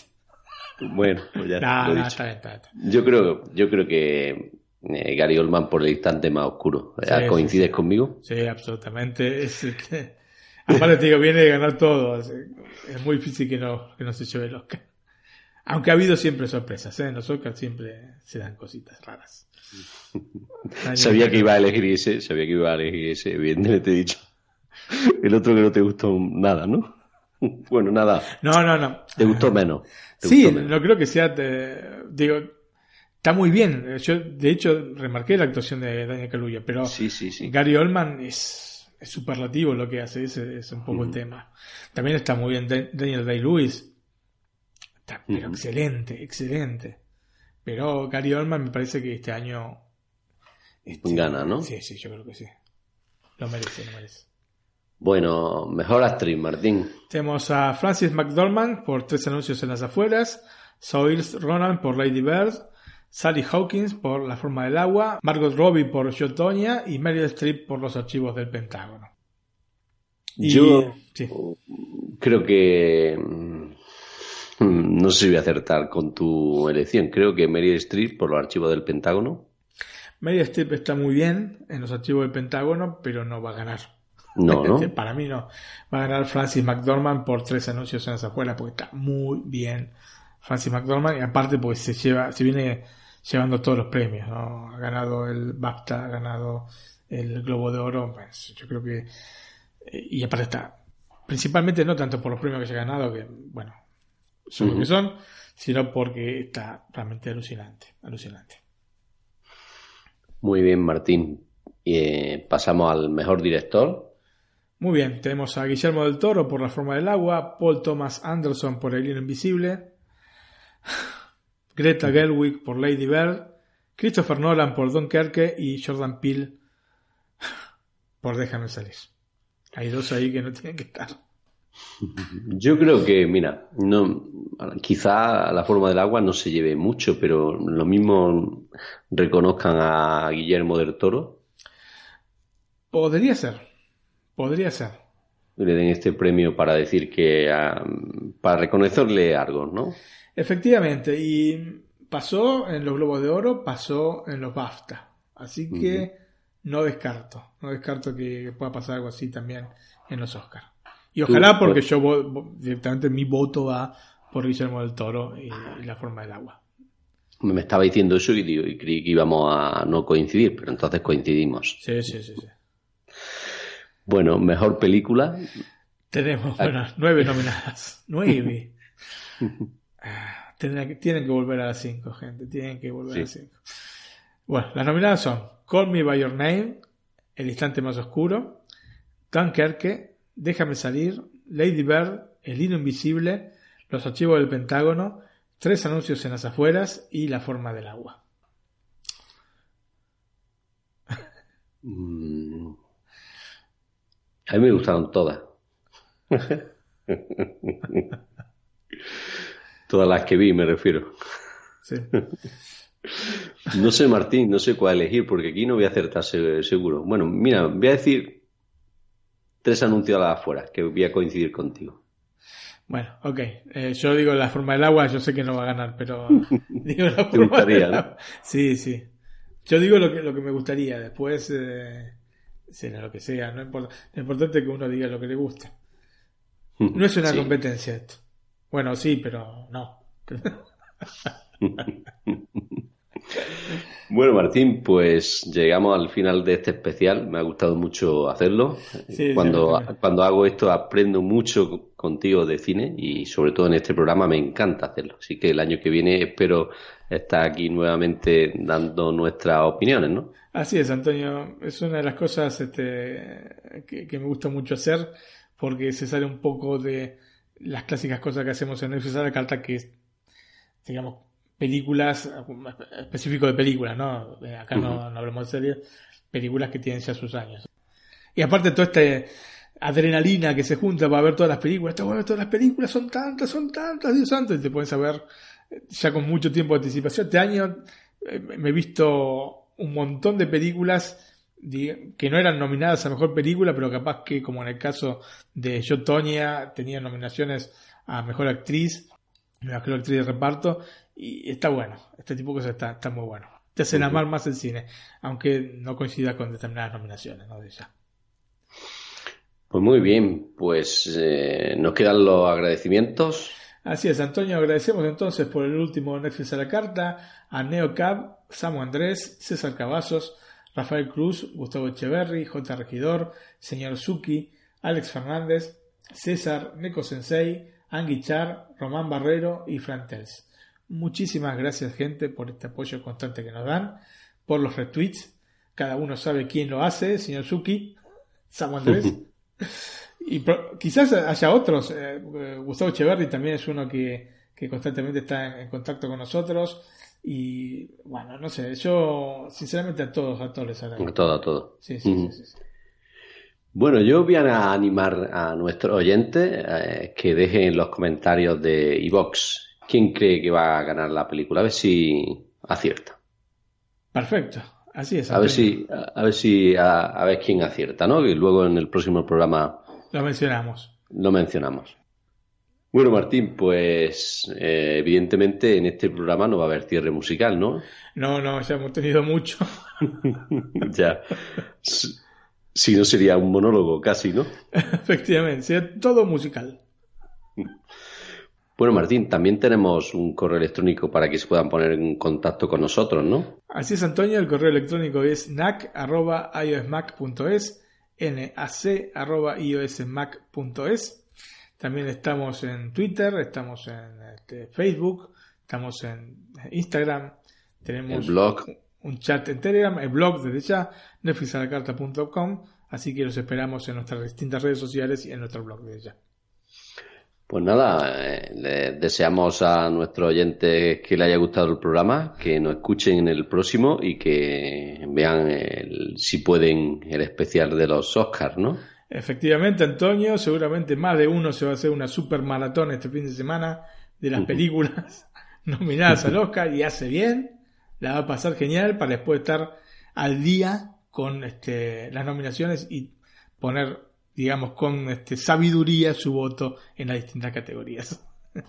No estoy seguro, pero creo que Movistar tiene los derechos para España y evidentemente pues el que tenga la televisión contratada con Movistar en España lo podrá ver. No sé en, la, en los otros países cómo será posible seguirlo. Y aparte que tenga temple para eh, quedarse hasta las 5 o 6 de la mañana mirando. Esa es otra, sí. Muy bien, Antonio. Entonces este, nos vemos en el próximo beneficio de la carta. Un abrazo. Chao, gente. Gracias. Eh. Chao. Chao, chao.